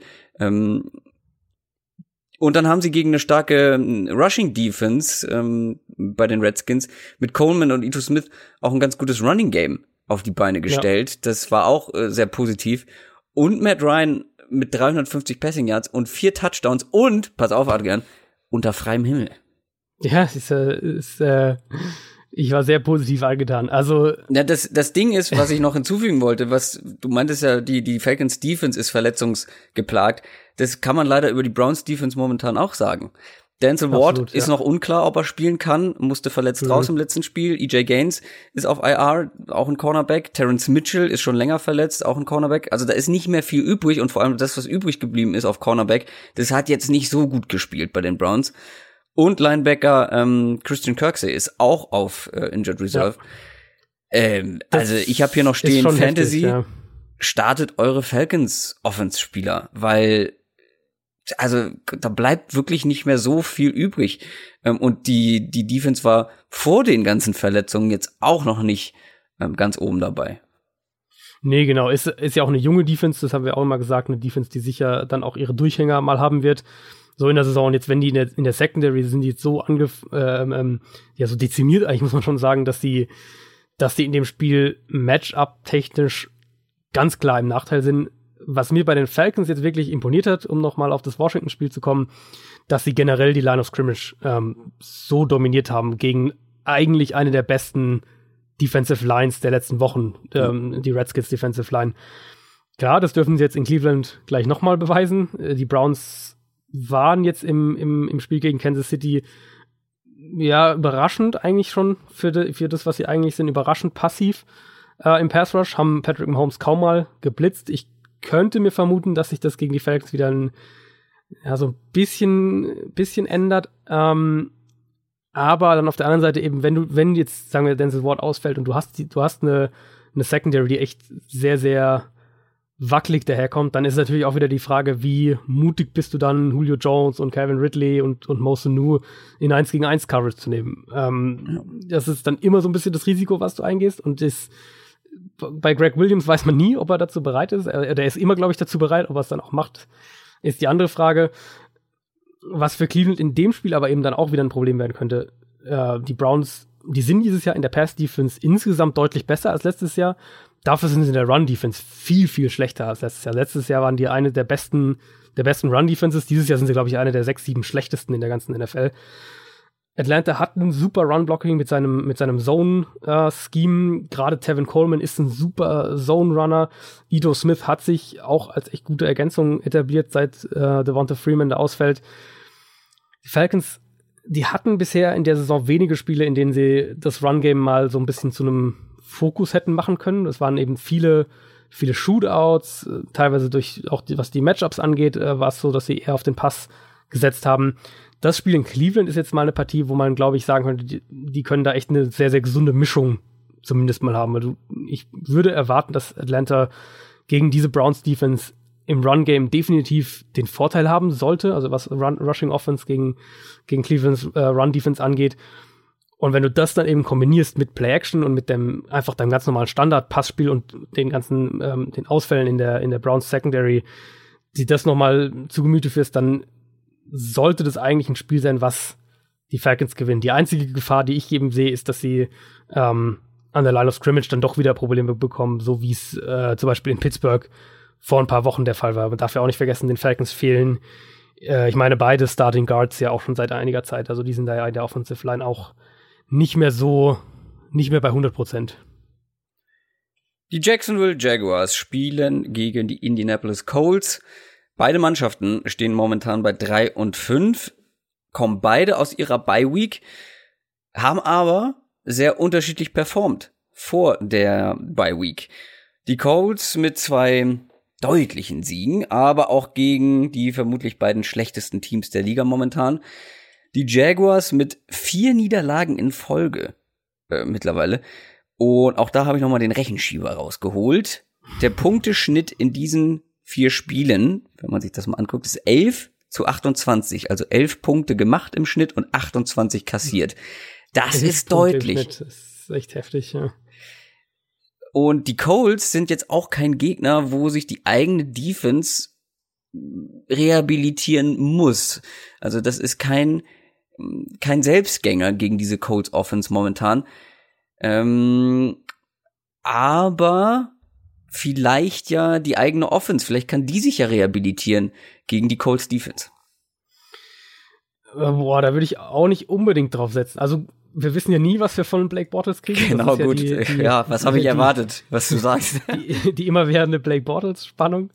Ähm, also natürlich ist diese Colts Defense immer noch absolut schlagbar, vor allem durch den, vor, vor allem durch die Luft, vor allem bei dem Pass. Das ist, äh, also müssen jetzt auch nicht so tun, als wäre die Colts Defense jetzt hier schon auf einem irgendeinem Elite-Level. Aber die Jaguars haben immer noch Probleme in Pass Protection und ich könnte mir vorstellen, dass das ein Spiel ist, äh, wo das ein Thema wird, weil die Colts sehr, sehr, ähm, sehr explosiv sind mit in ihrer Front, in ihrem Pass Rush.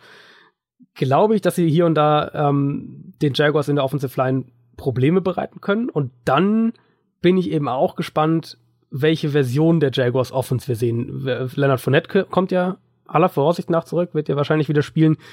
Und das bringt für mich immer so ein bisschen die Frage, mit welchen, äh, was ist der generelle Ansatz der Coaches? Weil wir haben es schon oft genug gesehen, dass die Jaguars mit, mit Fournette dann sehr, sehr ähm, stur sind, was ihre Idee da angeht, den Run, ähm, das Run-Game aufzuziehen.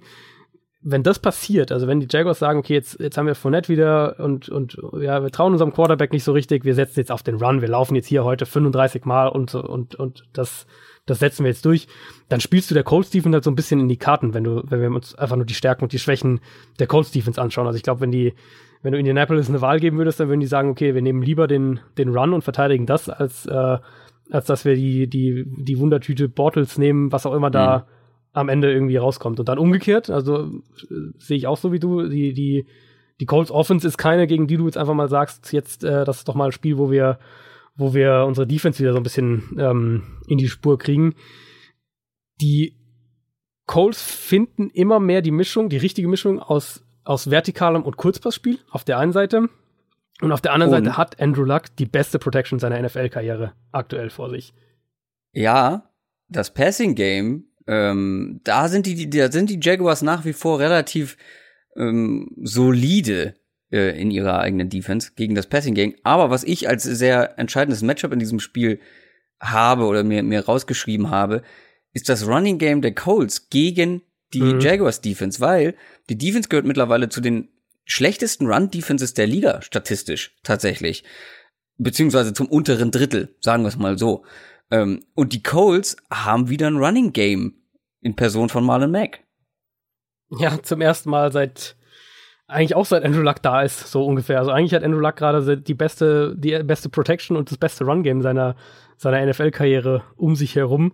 Ähm, das stimme ich dir auch voll zu. Ist definitiv auch ein Faktor. Und da kommen wir auch so ein bisschen zum Kern des Themas bei den Jaguars. Und das ist für mich die Front. Also die Defense ist immer noch gut, aber sie ist nicht mehr so dominant wie letztes Jahr. Das haben wir ja auch schon ein, zwei Mal jetzt gesagt. Das hat verschiedene Gründe. Ähm, die, die Secondary ist auch nicht so stark. Also auch Ramsey und Bouye sind nicht so gut, wie sie letztes Jahr waren.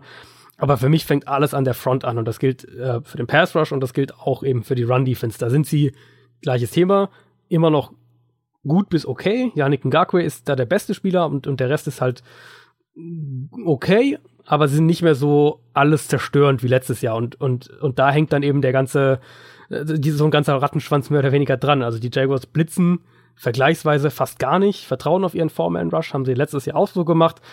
Letztes Jahr hat es halt viel, viel besser funktioniert, weil der, weil der Foreman Rush viel gefährlicher war.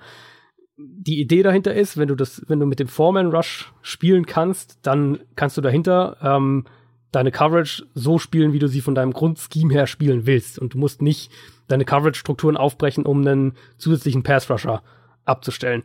Wenn dann aber eben dein Pass-Rush nicht so dominant ist, und, und bei den Jaguars ist es eben der Fall im Moment, und deine Cornerbacks eben auch nicht ganz auf dem Level der letzten Saison sind, dann bekommst du halt auch schnell mal Probleme. Und, und äh, da sprechen wir noch gar nicht davon, dass du, dass du häufiger mal in, in schlechter Position aufs Feld musst als, ähm, als Jaguars Defense.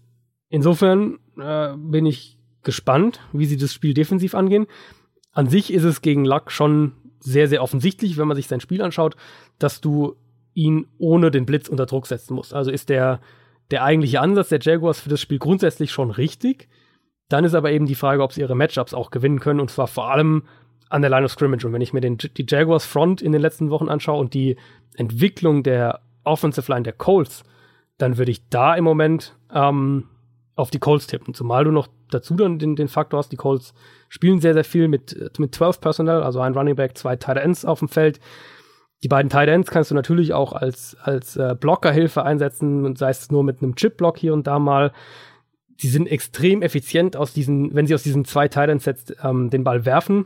Und du erhöhst natürlich, erhöhst natürlich äh, damit auch nochmal die Chance, wenn du mit so einer Formation rauskommst, dass die Jaguars auch in ihrer Base-Defense bleiben. Also dass die Defense so ein bisschen vorhersehbarer wird. Ich bin gespannt auf das Spiel. Ähm, auch was für Umstellungen vielleicht vorgenommen wurden wenn ich mir die Trends aber der beiden Teams vor den, in den letzten Wochen quasi anschaue, vor der Bye Week, dann gefällt mir, was ich von der Colts Offense sehe, wesentlich besser, als was ich von der Jaguars Defense sehe. Ein Spiel, auf was du wahrscheinlich auch sehr gespannt bist, ist das nächste, denn die Arizona Cardinals spielen gegen die Kansas City Chiefs. Zwei gegensätzliche Records. Die Cardinals sind 2 und 6, die Chiefs sind 8 und 1.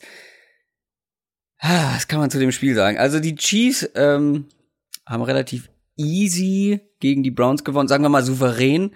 Sie hatten bis zu ihren letzten zwei Drives nicht, haben sie nicht einmal gepuntet. Das finde ich schon äh, enorm.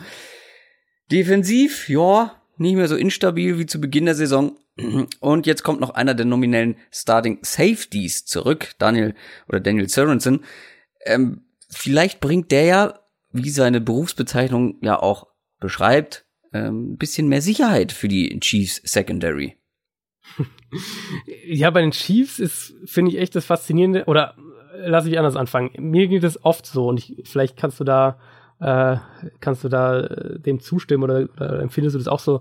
Mir geht es häufig so, dass wenn sich eine, eine Analyse so über die ersten drei, vier, fünf Wochen von der NFL-Saison eingebrannt hat. Also wenn ich jetzt ja. jede Woche was analysiere und ja. jede Woche komme ich irgendwie zum gleichen Schluss. Und das war zum Beispiel bei der Chiefs Defense dieses Jahr der Fall. Die war über die ersten Wochen der Saison einfach grottenschlecht dann muss ich echt bewusst mir jedes Mal wieder, wenn ich quasi dann das, das sechste Spiel mir anschaue und das siebte Spiel und das achte Spiel, mir bewusst machen, dass, äh, dass Teams sich auch verändern können innerhalb einer Saison und, und das teilweise auch, ähm, auch durchaus mal drastischer. Und bei den, bei den Chiefs ist es im Moment so, dass sie von die Defense ist furchtbar und die, die müssen jedes Spiel auch in den Shootout gehen, zu die Defense ist halt so unterer Durchschnitt, irgendwo so im wahrscheinlich Rang 20 bis 24 oder so in der Liga einzuordnen als Gesamtdefense. Und das reicht dann halt auch schon, wenn du diese Offense auf der anderen Seite hast. Ähm, insofern äh, kein, also gut, die Favorite-Rolle in dem Spiel ist natürlich sowieso völlig klar. Ja, ja. Aus Cardinals Spiel ist es, äh, Cardinals Sicht ist es ein Spiel eigentlich, in dem du nicht wahnsinnig viel zu verlieren hast. Du spielst eben gegen eine der drei, vier Elite-Offenses dieser Saison auswärts. Und deine eigene Offense ist eigentlich mehr oder weniger ein ziemliches Chaos mit, mit dem Rookie-Quarterback, mit einem Playcaller in seinem zweiten Spiel, mit der schlechtesten Offensive Line der NFL. Gerade das wird eben auch wieder ein Faktor sein. Wenn wir eine Sache als die Stärke der Chiefs Defense nennen wollen, dann ist es sicher der Pass Rush. Ähm, und das wird man sicher in dem Spiel auch wieder spüren. Lass uns lieber keine Stärke der Chiefs Defense nennen, sondern vielleicht irgendwas, was Cardinals-Fans, wo du ja auch dazu gehörst, Hoffnung macht. Ja. Ja, also das Schöne ist ja immer, und da kommen wir wieder zu den individuellen Stories, du kannst ja auch als, als Fan eines Teams und gerade wenn du einen Rookie-Quarterback hast, kannst du immer ähm, so ein Spiel einfach angehen mit der, mit dem, mit der Einstellung, wenn wir das Spiel, auch wenn wir das Spiel heute mit, mit 15 Punkten verlieren, was auch immer, wenn ich positive Entwicklung von dem Rookie-Quarterback sehe, dann hake ich das trotzdem als einen, als einen, mhm. als einen guten Spieltag quasi ab. Und das ist sicher das Spannendste. Die Cardinals hatten jetzt ihre Bye-Week. Ähm, Gerade es gab ja den, es gab den, den Coordinator-Wechsel vor, äh, vor zwei Wochen, also in der eine Woche vor der Bye-Week. Da haben wir dann gegen San Francisco schon ein paar sichtbare Anpassungen gesehen, eben gerade die Art und Weise, wie David Johnson eingesetzt wurde, gerade auch was Screen Designs, solche Sachen angeht. Ähm, da will ich aus Cardinals Sicht einfach Wachstum und, und, und Weiterentwicklung sehen, damit du, damit du Josh Rosen auch irgendwo eine faire Chance gibst. Und dann auf der anderen Seite, ähm, ja, Arizona sollte eigentlich wie so ziemlich jedes Team äh, defensiv nicht die Mittel haben, um Kansas Citys Waffen alle zu verteidigen, auch wenn, äh, wenn Sammy Watkins ja wohl vielleicht wahrscheinlich ausfällt. Ähm, Kansas City hat halt so ganz nebenbei auch eine Top 10 Offensive Line und, und dementsprechend bin ich gespannt, ob, ähm, ob Arizona das Spiel so ein bisschen aus aus Blitzing, als Blitzing äh, Defense angeht. Ähm, also mhm. so nach dem Motto, du hast nichts zu verlieren, also warum nicht hier deine Coverage so ein bisschen verstecken, äh, Mahomes herausfordern, im, im Blitzing kreativ sein, ähm, nach dem Snap noch irgendwie viel umstellen und, und äh, sagen, gut, wenn ihr dann hier und da unseren Blitz schlagt, okay, das nehmen wir in Kauf, dafür äh, haben wir dann hier und da vielleicht auch mal einen Sack oder vielleicht sogar irgendwie einen Turnover. So würde ich das Spiel glaube ich, aus Arizonas Sicht am ehesten angehen. Und dann, klar, der Fokus für den Rest dieser Cardinals-Saison in jedem einzelnen Spiel ist, ähm, Josh Rosen weiterentwickeln, die Offense weiterentwickeln und versuchen, das zu verhindern, was, ähm, was den Jets meiner Meinung nach so ein bisschen mit Sam Darnold passiert ist, nämlich, dass der echt ein, zwei oder hier und da immer gute Tendenzen gezeigt hat, aber die, die Kurve in seiner Rookie-Saison dann doch sehr, sehr deutlich nach unten gegangen ist. Eine Wahnsinnsüberleitung zum nächsten Spiel, aber ich will abschließend noch einen kleinen Fantasy-Fun-Fact zu m, der Partie loswerden. Den möchte ich euch nicht verschweigen, ist mir nämlich zufällig aufgefallen. Hier spielen die beiden Mannschaften gegeneinander, die die meisten Fantasy-Punkte an Running Backs zugelassen haben diese Saison. Also wenn das nichts zu bedeuten hat für David Johnson und Kareem Hunt, gut, Kareem Hunt macht egal gegen wen unglaublich viele Punkte. Aber die Chiefs, glaube ich, sogar mehr, oder? Kann das sein? Ich glaube, die, die, Chiefs haben die meisten Punkte gegen Fantasy Running Backs ja, zugelassen ja. und Arizona halt auf Platz zwei. Das hat man, glaube ich, auch mhm. nicht so oft, dass äh, die zwei schlechtesten Teams in äh, in so einer Statistik gegeneinander spielen. Aber du hast die Jets schon angekündigt, also kommen wir auch zu den Jets. Die spielen zu Hause gegen die Buffalo Bills. Ja, wenn wir ebenso mal Souterrain gegen absolute oberste Etage hatten mit den Cardinals und den Chiefs, kommen wir jetzt zum Keller. Ähm, die Buffalo Bills sind zwei und sieben und die Jets sind drei und sechs. Das sind wirklich zwei Teams, da läuft momentan nicht so viel zusammen. Ich habe ein paar Fakten rausgeschrieben. Zwei der schlechtesten Offenses der Liga. Aber auf der anderen Seite zwei der solideren Defenses der Liga. Im Fall der Bills sogar eine richtig gute, auch statistisch. Und ähm, auch gegen die Bears hat man wenig zugelassen. Wir haben schon drüber gesprochen. Aber es kam halt auch wie von uns erwartet und angekündigt. Die Offense hat auch da nicht mitgehalten. Und ich sehe nicht wirklich irgendetwas, was dafür spricht, dass sich das diesen Sonntag gegen die Jets ändert. Mit der Bills Offense.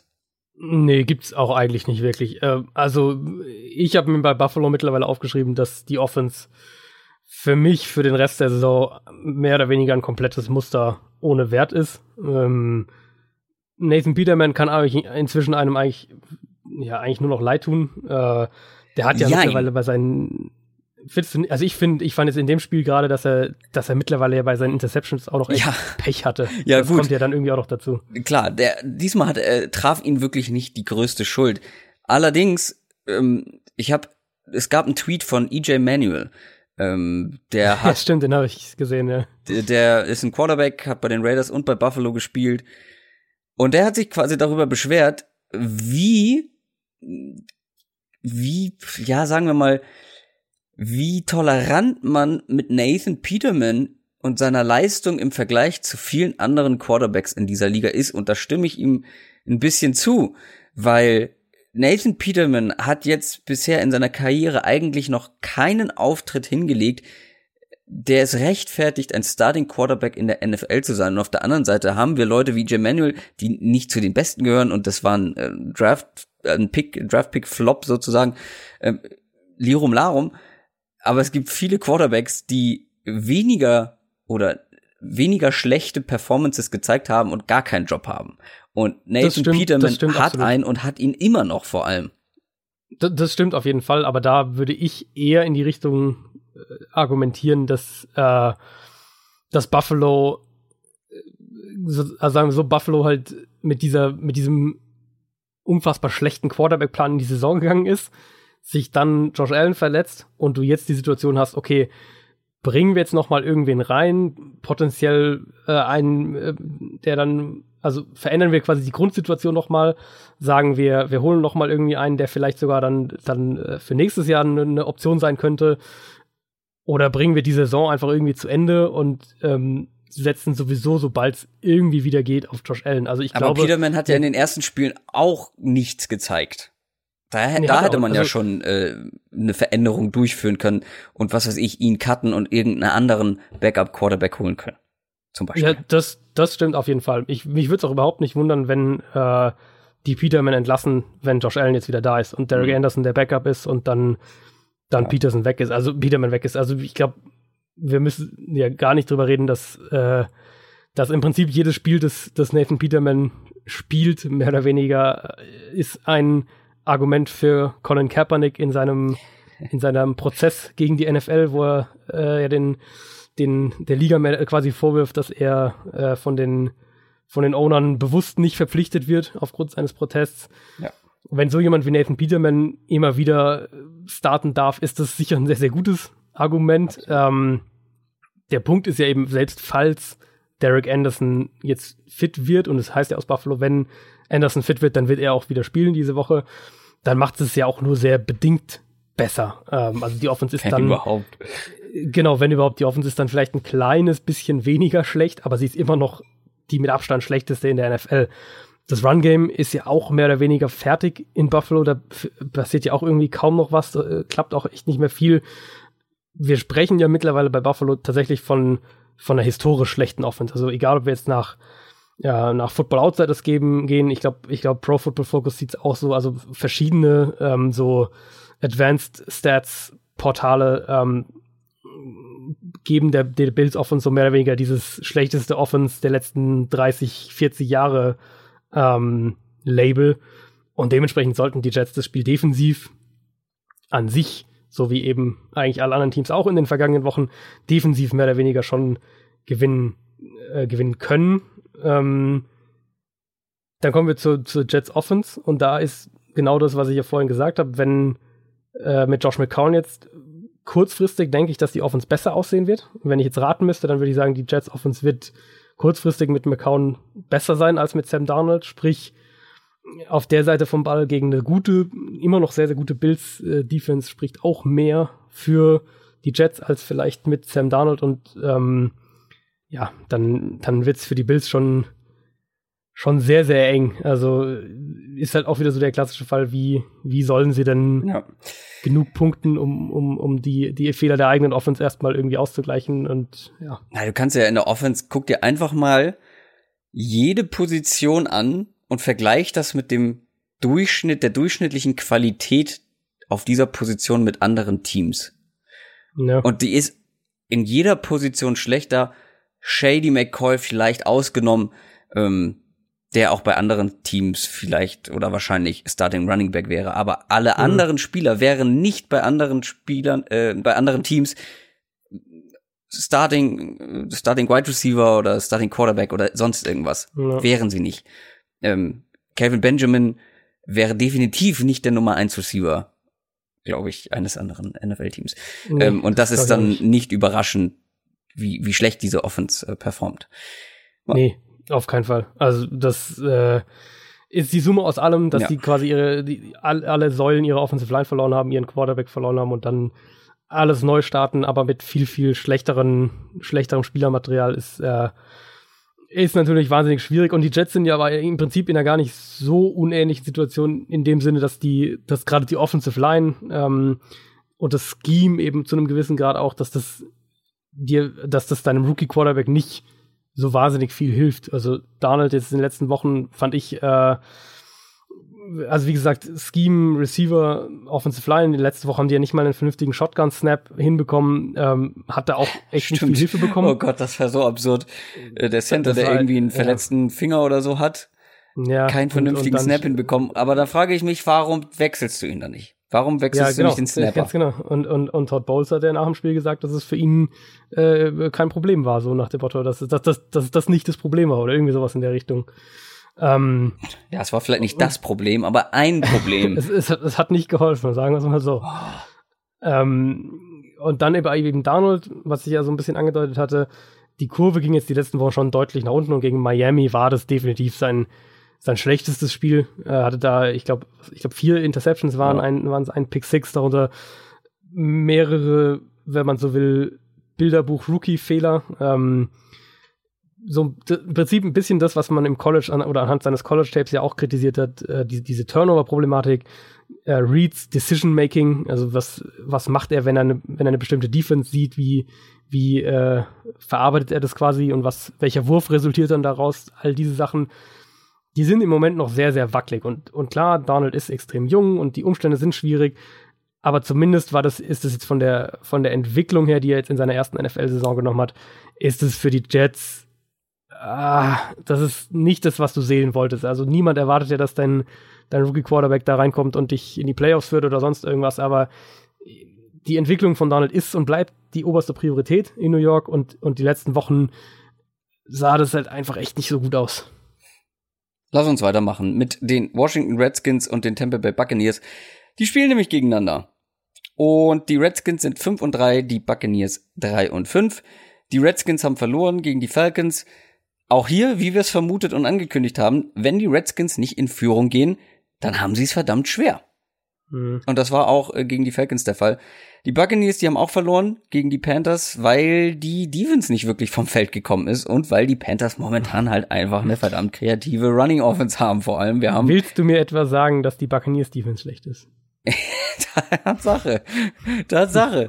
Und wenn man dann noch, wie gesagt, gegen so eine, ähm, so eine Offense wie die Panthers es momentan sind, spielen, wir haben sie ausführlich besprochen, dann wird es schwierig für so eine Defense wie die der Buccaneers.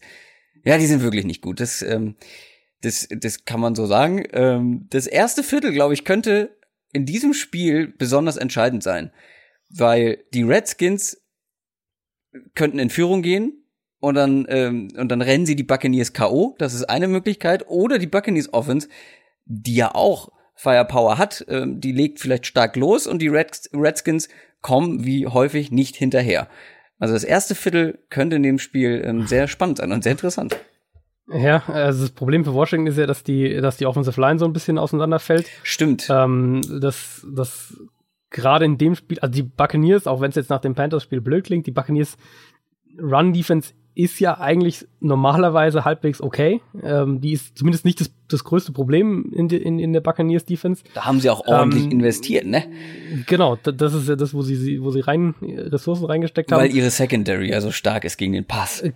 Ganz genau. Oder der Pass Rush so gut ist. Ja. Ähm, also Washington, Trent Williams fällt, ist ja sowieso verletzt und fällt, ich glaube, noch drei Wochen aus. Äh, gegen Atlanta haben sie beide Starting Guards verloren und die werden auch beide den Rest der Saison verpassen. Das tut denen richtig, richtig weh. Ja, aber Trent Williams auch, muss man auch dazu sagen, einer der besten Tackles der Liga, oder nicht? Genau, Trent Williams ist, ist einer der besten Left Tackles der Liga. Ähm, der kommt aber immerhin zurück, die beiden Guards nicht mehr dieses Jahr. Äh, Paul Richardson, der Wide Receiver, den sie teuer geholt haben in der Free Agency, auch Saison aus. Ich glaube, Schulter, da muss an der Schulter operiert werden. Also die, die sind schon ziemlich gerupft, jetzt muss man offensiv sagen. Vielleicht jetzt endlich die Woche, in der Chris Thompson und Jameson Crowder ähm, zurückkommen. Aber das offensichtliche Problem ist natürlich, Washingtons Offense basiert auf der Offensive Line und allem, was sie darum damit machen ja, können. Und, ja. und vorneweg ähm, äh, im Run-Game, wir haben es äh, mehrfach ja gesagt, du hast ja gerade eben auch angedeutet, wenn äh, Washington, die Offense ist darauf aufgebaut, Spiele über das Run-Game zu kontrollieren. Und wenn das nicht klappt, wenn sie viel werfen müssen, dann bekommen sie Probleme. Ähm, das wird ohne, ohne Paul Richardson werden die Probleme da jetzt nicht, nicht kleiner, was die, gerade die vertikale Offense angeht. Anschließend kann man, kann man so ein bisschen vielleicht sagen, die, die entscheidende Frage in dem Spiel, kann Washington einen Shootout verhindern? Also können sie verhindern, dass, äh, dass Ryan Fitzpatrick da ähm, seine, seine YOLO-Pässe auspackt und, und, und den Ball YOLO-Pässe? Hast du gerade YOLO-Pässe gesagt? Ja, ist es doch. Also das ist doch. Wie jugendlich also, von dir. Ja, ich fühle mich. Ich da, also da muss ich die Bezeichnung mit der Drew Brees unter den Football-Experten, das kann ich ja so nicht stehen lassen. Also bist ja eher so der, der Baker Mayfield unter den Football-Experten. Der junge Will mit den, mit den, ja. mit den frechen Ausdrücken. Ähm, wie, wie, was bezeichnest du als YOLO-Pass? So, äh, ähm, nach mir die Sinnflut, ab dafür? Ganz genau. Also ich finde, Ryan Fitzpatrick spielt wie jemand, der genau in dem Status seiner Karriere ist, Ende 30, der weiß, dass er keine. Scheiß auf alles. Dass er, dass, genau, dass er nicht mehr irgendwo der Franchise-Quarterback für die nächsten fünf Jahre wird oder was auch immer. Ähm, ich weiß auf jeden Spaß. Fall, wie die Folge heißt. YOLO-Pässe. Oh ja. ähm, ja, der, also der, der spielt halt einfach ohne groß drüber nachzudenken. Und natürlich kommen da bei Ryan Fitzpatrick dann immer auch Turnover mit dazu. Ähm, aber bisher zumindest kommen halt auch jede Menge Big Plays dazu. Und ich meine, er hat sie ja in dem Spiel äh, gegen Carolina, hat er sich ja fast zurückgeführt. Also die waren ja tatsächlich dann kurz wieder in, ähm, in Schlagdistanz. Ich glaube, es war, es mhm. war zwischendurch war es einmal wieder ein One-Score-Game. Ähm, dann haben die, gut, dann haben die Panthers äh, haben dann halt direkt danach wieder einen, einen Touchdown erzielt und dann war es doch irgendwie gegessen. Aber das war ein Spiel, wo die wo die Buccaneers, ich meine, es drei Touchdowns nacheinander gemacht haben, ohne dass die, dass die Panthers einen gemacht hätten und plötzlich war das wieder ein enges Spiel. Und dazu ist diese, diese Offense, diese vertikale Offense der Buccaneers ist dazu eben mit Ryan Fitzpatrick im Moment in der Lage. Und wenn sie das in dem Spiel auch schaffen, und wir haben es jetzt gerade eben beim, beim Falcons-Spiel ja gesagt, Washington hatte da auch Probleme an der, an der Line of Scrimmage und die Buccaneers haben eigentlich eine solide Offensive Line dann wird es für Washington richtig, richtig schwierig. Also wenn, wenn die Big Plays im Passspiel zulassen und Washington hat in dem, in der Saison durchaus da immer wieder mal Anfälligkeiten gehabt, dann wird das ein Spiel, wo Washington selbst den Ball viel werfen muss. Und dann würde ich tatsächlich eher auf, auf Ryan Fitzpatrick treffen, äh, tippen, wenn, wenn Fitzpatrick und Alex Smith den Ball viel das Feld runterwerfen müssen. Da bin ich auf jeden Fall bei dir. Lass uns zum nächsten Spiel kommen, weil es sind noch ein paar, die wir übrig haben und vor allem welche, über die man ähm, ausführlich sprechen kann. Und ähm, es geht weiter mit den New England Patriots. Die stehen 7 und 2 und die spielen gegen die Tennessee Titans, die 4 und 4 sind. Lass uns zuerst über die Patriots reden. Die haben nämlich gegen die Packers gewonnen. Und das ist wohlgemerkt, auch wenn es nicht die beste Packers-Saison ist, äh, keine Laufkundschaft. Und sie haben das geschafft, obwohl Brady nicht so gut aussah, wie man das vielleicht von ihm gewohnt ist. Gronkowski nicht gespielt hat, Sony Michel nicht gespielt hat, der Starting Running Back. Also das auf der einen Seite ist beeindruckend, finde ich, wie sie das in der Offense damit gelöst haben, mit Josh Gordon und mit Coderell Patterson ähm, auf Running Back, ähm, der viel besser war als im Spiel davor, wo sie, wo es ja auch schon versucht haben, ähm, wie sie ihre Offense so, so umgestellt haben. Aber vor allem gewinnt man so ein Spiel nur, wenn deine Defense einen richtig guten Job macht. Und ich finde, das hat sie. Also wie die Rogers teilweise keine Möglichkeiten gegeben haben, ähm, das fand ich schon beeindruckend. Und ähm, die Patriots Defense ist gar nicht mal so schlecht, ne? Nee, fällt auch wieder ein bisschen in die Kategorie Defense, die, äh, also die Patriots spielen ja sowieso diese Band But ja. Don't Break Defense, also hier und da mal Yards zulassen ist kein Problem. In der Red Zone aber ist dann halt Schluss. So ein bisschen die, die Kurzzusammenfassung. Was sie jetzt in dem Spiel auch wieder gemacht haben, und das haben wir teilweise auch in dem, in dem Chiefs-Spiel schon gesehen, sie haben keine Angst davor, auch einen, einen Elite-Quarterback aggressiv zu blitzen. Ich glaube, sie hatten in dem, in dem Spiel gegen die Packers hatten sie wieder äh, mehrere All-Out-Blitzes, also sprich, wo du eins gegen eins Coverage überall hast, keine Absicherung und alle, alle Spieler, die nicht in Coverage sind, blitzen. Da haben sie mehrere in dem Spiel ähm, angebracht. Sie haben ähm, da wieder, sind wieder sehr, sehr kreativ, was, was ihre generellen Coverage-Pakete, Pressure-Pakete, all diese Sachen angeht. Also sind da sehr flexibel. Ähm, das gefällt mir eigentlich ganz gut. Das bin ich gespannt, ob wir das in dem Spiel auch sehen, weil wir haben auch schon gesehen, dass Marcus Mariota äh, sowas durchaus anfällig ist. Also das, das, das Ravens-Spiel war da sicher das allerbeste Beispiel, wo es den Ravens immer wieder gelungen ist, Mariota dazu zu bringen, den Ball länger in der Hand zu halten und dann eben sie ihn immer wieder gesackt haben. Das war ja, ich meine auch so, ich meine, das waren auch zehn Sacks in dem Spiel, neun Sacks, zehn Sacks, irgendwie sowas in der, mhm in der Größenordnung und die, die werden ja von den Patriots kein 10-Sack-Spiel sehen. Das ist nicht die Art, wie die Defense spielt. Aber es ist durchaus eine Defense, die in der Lage ist, dann, wenn sie so eine Situation hat, wo du einen Quarterback vielleicht hier und da mit, mit verschiedenen Coverage-Looks so ein bisschen auf dem falschen Fuß erwischen kannst, dann ist es durchaus eine Defense, die zu Turnovern in der Lage ist, ganz klar. Und da ähm, traue ich ihnen das durchaus auch gegen Tennessee zu, ja. Ja, die Titans, die haben ja auch gewonnen ähm, gegen Dallas. Und das, ja, das fand ich schon recht beeindruckend, weil als dieses Spiel angefangen hat, und für mich war das ein sehr wichtiges Spiel aus Fantasy-Sicht, ähm, weil da hing viel dran an so Spielern wie Dion Lewis und Derrick Henry auch und die Titans Defense hatte ich tatsächlich auch. Ähm, deswegen war ich sehr, sehr angespannt, als das Spiel losging. und dann ging das mit so einem, mit so einer richtig schlechten Slapstick-Einlage los und nicht beim ersten Drive direkt ein Fumble, sondern die ersten zwei Drives waren, glaube ich, ein Fumble generell super schwer ins Spiel gekommen, aber dann ist man immer besser geworden. Und ich finde, man hat auch so ein bisschen das, was du vor der Saison eigentlich angekündigt hast, was man angekündigt hast, was man bei den Titans vielleicht mehr sehen könnte, ja. kreativere Offense und so, das kam dann mit der Zeit immer. Aber eine ja. Sache habe ich mir mal rausgepickt, ähm, auf die ich besonders gespannt bin, äh, auf die äh, auf das Comeback von Malcolm Butler bei seinem alten Verein, weil der wird ja viel vermutlich auf Josh Gordon treffen und das sind so zwei unterschiedliche, ähm, ja, sagen wir mal, Saisonverläufe, ähm, die da aufeinandertreffen, weil Malcolm Butler spielt echt eine sehr schwache Saison für die Titans mhm. und Josh Gordon wird immer, immer stärker im neuen Team, wird immer mehr eingesetzt und ich habe, es war jetzt schon das zweite Spiel in Folge, wo ich teilweise gesagt habe, Heidewitzka, der Mann ist ein guter Wide Receiver.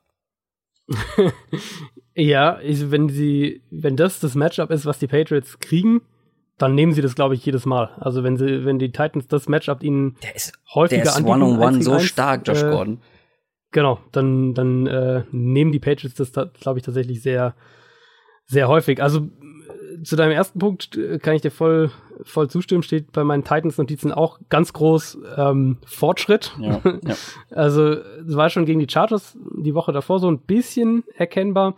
Und jetzt gegen Dallas nochmal ein nächster Schritt, äh, positive Tendenzen in der Offense. Also mehr Screens, äh, mehr Option Plays, mehr designte Runs für Mariota. Das war zu häufig in dieser Saison eben, dass er eigentlich nur über Scrambles ins Run Game, im Run Game ein Faktor war. Du, du musst ihn eigentlich auch als als, äh, als Runner in designten Runs einsetzen, um diese Dimension, die er ja hat, da auch auszunutzen, weil als reiner Pocket Passer, jetzt mal so ein bisschen äh, zusammenfassend gesagt, äh, ist er dieses Jahr einfach nicht gut genug. Also du hast diese Qualität, ihn auch als Runner einzusetzen, dann musst du sie auch nutzen und umso mehr, wenn er eben als äh, im, im, normalen Passspiel ein bisschen wackelt. Ich hoffe, dass sie das weiter ausbauen. Ähm, bisher bleibt's, oder bisher war es für mich so ein bisschen so, dass das dass Tennessees Offense vielleicht die größte Enttäuschung dieser Saison insgesamt war. Da ist immer noch viel von dem, äh, von diesem Smashmouth Run Game Kram drin äh, und zu wenig dieser Spread Option Offense Stil, den ich eigentlich für Mariota mehr mehr sehen will. Und im Prinzip ist das das perfekte Spiel, um genau das weiter auszubauen. Die Patriots haben eine, eine gute Run Defense dieses Jahr. Ähm, das, die sind wenn sie anfällig sind, dann sind sie eher anfällig auf dem, auf dem Linebacker-Level, vor allem wenn die Linebacker im Play reagieren müssen und dann ähm, explosiv sein müssen. Also wenn du eben Misdirection-Elemente, Option-Elemente, solche Geschichten, Zone-Reads drin hast, da sind New Englands Linebacker zu langsam, wenn du sie dazu zwingst, wenn sie eben nicht einfach nur eine Gap attackieren können. wenn Tennessee wieder irgendwie anfängt, dauernd bei First Down einfach ein simples, simple, simples Runplay anzubringen, dann, dann wieder in lange Second- und Third Downs kommt, so wie, wie es ja gegen Dallas immer noch der Fall war. Also bei allen Verbesserungen waren das immer noch richtig viele lange Second- und lange Third Downs. Dann werden sie das nicht wieder einfach so mit, mit vielen langen Third Down Conversions korrigieren können, wie es gegen die Cowboys ähm, der Fall war. Und du würdest New England ja auch einfach in die Karten spielen, wenn du wenn du rausgehst und sagst, wir, äh, wir laufen den Ball und, und versuchen hier bei First, sind bei First Down konservativ. Also das ist nicht das Spiel für so einen Ansatz. Das ist wirklich ein Spiel, wo du aus, aus Titans Sicht, auch um deine ganzen, diese Probleme, die du ja in puncto Speed, Explosivität im Receiving Core generell hast, um die so ein bisschen auszugleichen.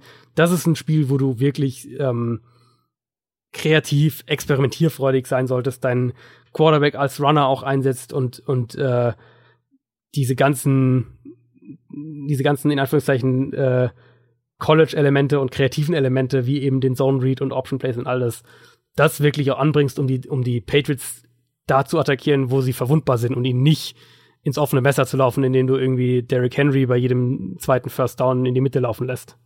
Ja, und wenn sie Dion Lewis weiter so als Receiver einsetzen, ähm, die Patriots haben ja da Probleme, wie du schon angedeutet hast. Sie haben die meisten Receiving Yards an Running Back in der Liga zugelassen ja. bisher in dieser ja. Saison. Kommen wir zu einem Team, was auch Probleme hat und zwar noch ein paar mehr davon und auch im nächsten Spiel welche bekommen wird. Wir kommen zu den Oakland Raiders. Die sind eins und sieben, die spielen gegen die Los Angeles Chargers, die sechs und zwei stehen. Die Chargers haben das Spiel gegen die Seahawks hm, vergangene Woche nochmal richtig spannend gemacht am Ende. Ähm, was, wie ich eingangs schon angedeutet habe, auch an Caleb Sturgis, ihrem Kicker lag. Ja, und die Raiders ist schon lange her, aber ich erinnere mich noch sehr gut an das 3 zu 34 gegen die 49ers. Also Nick Mullins, der Quarterback, der bei den 49ers einspringen musste, weil sich CJ Beathard verletzt hat. Nick Mullins Leistung in allen Ehren gegen die Raiders.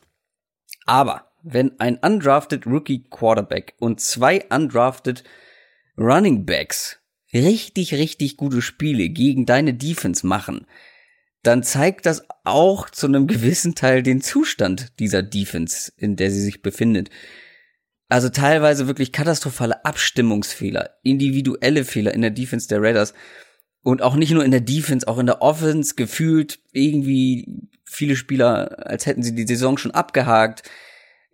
Eine groteske Vorstellung einfach im, im Großen und Ganzen. Und das Schlimmste aus Raiders Sicht ist natürlich, jetzt kommt ein ganz anderer Gegner, ein deutlich stärkerer Gegner, der nicht so verletzungsgeplagt ist, ähm, wie die 49ers äh, es sind, nämlich die Chargers. Das war der Tiefpunkt für mich bei den Raiders. Also, dass sie das Spiel nicht nur so verlieren, sondern dass sie ähm, wie sie auch auf dem Platz verloren haben, das war für mich wirklich so, ähm, ja, also das ist dann auch nicht mehr irgendwie mit irgendwas, finde ich, zu rechtfertigen. Wenn, also, ich habe mir bei den Raiders aufgeschrieben, wenn es, wenn es vorher noch nicht passiert ist, dann haben sie mit dem Spiel gegen die 49ers die Saison, die Saison definitiv aufgegeben, egal was sie danach sagen. Das ist natürlich, es ist natürlich eine schwierige Situation. Ähm, die Raiders. Ja, aber die ist auch nicht Gott gemacht, sondern Grun gemacht. Nee, nee, nee, ganz klar. Nee, nee, ich meine ähm, jetzt vor allem ähm, für die Spieler. Also die, ja, ja, die Raiders, die, die, Raiders kommen äh, dem, dem Tanking-Bereich näher als jedes NFL-Team, an das ich mich bisher erinnern kann. Und wir haben, wir, haben's, wir hatten es ja mal davon, als wir, ich glaube, in einer der Mailback-Folgen, als ein, ein äh, Hörer nach Tanking und generell in der NFL gefragt hat, dass wir beide eigentlich der Meinung sind, Tanking gibt's nicht in der NFL, in der Form zumindest. Ich habe das ähm, in meiner Kolumne diese Woche ein bisschen ausgeführt. Für mich sind die Raiders das wirklich das Team, das dem am nächsten kommt, zumindest von allen Teams, an die ich mich erinnern kann. Und das ist natürlich den Umständen geschuldet. Der lange Vertrag von Gruden, ähm, viele junge Spieler, du hast den Umzug, der am Horizont steht. Alles ist irgendwie so mehr ein drei, drei bis vier Jahresplan, als in irgendeiner Art und Weise jetzt, dass du nächstes Jahr Erfolg haben musst.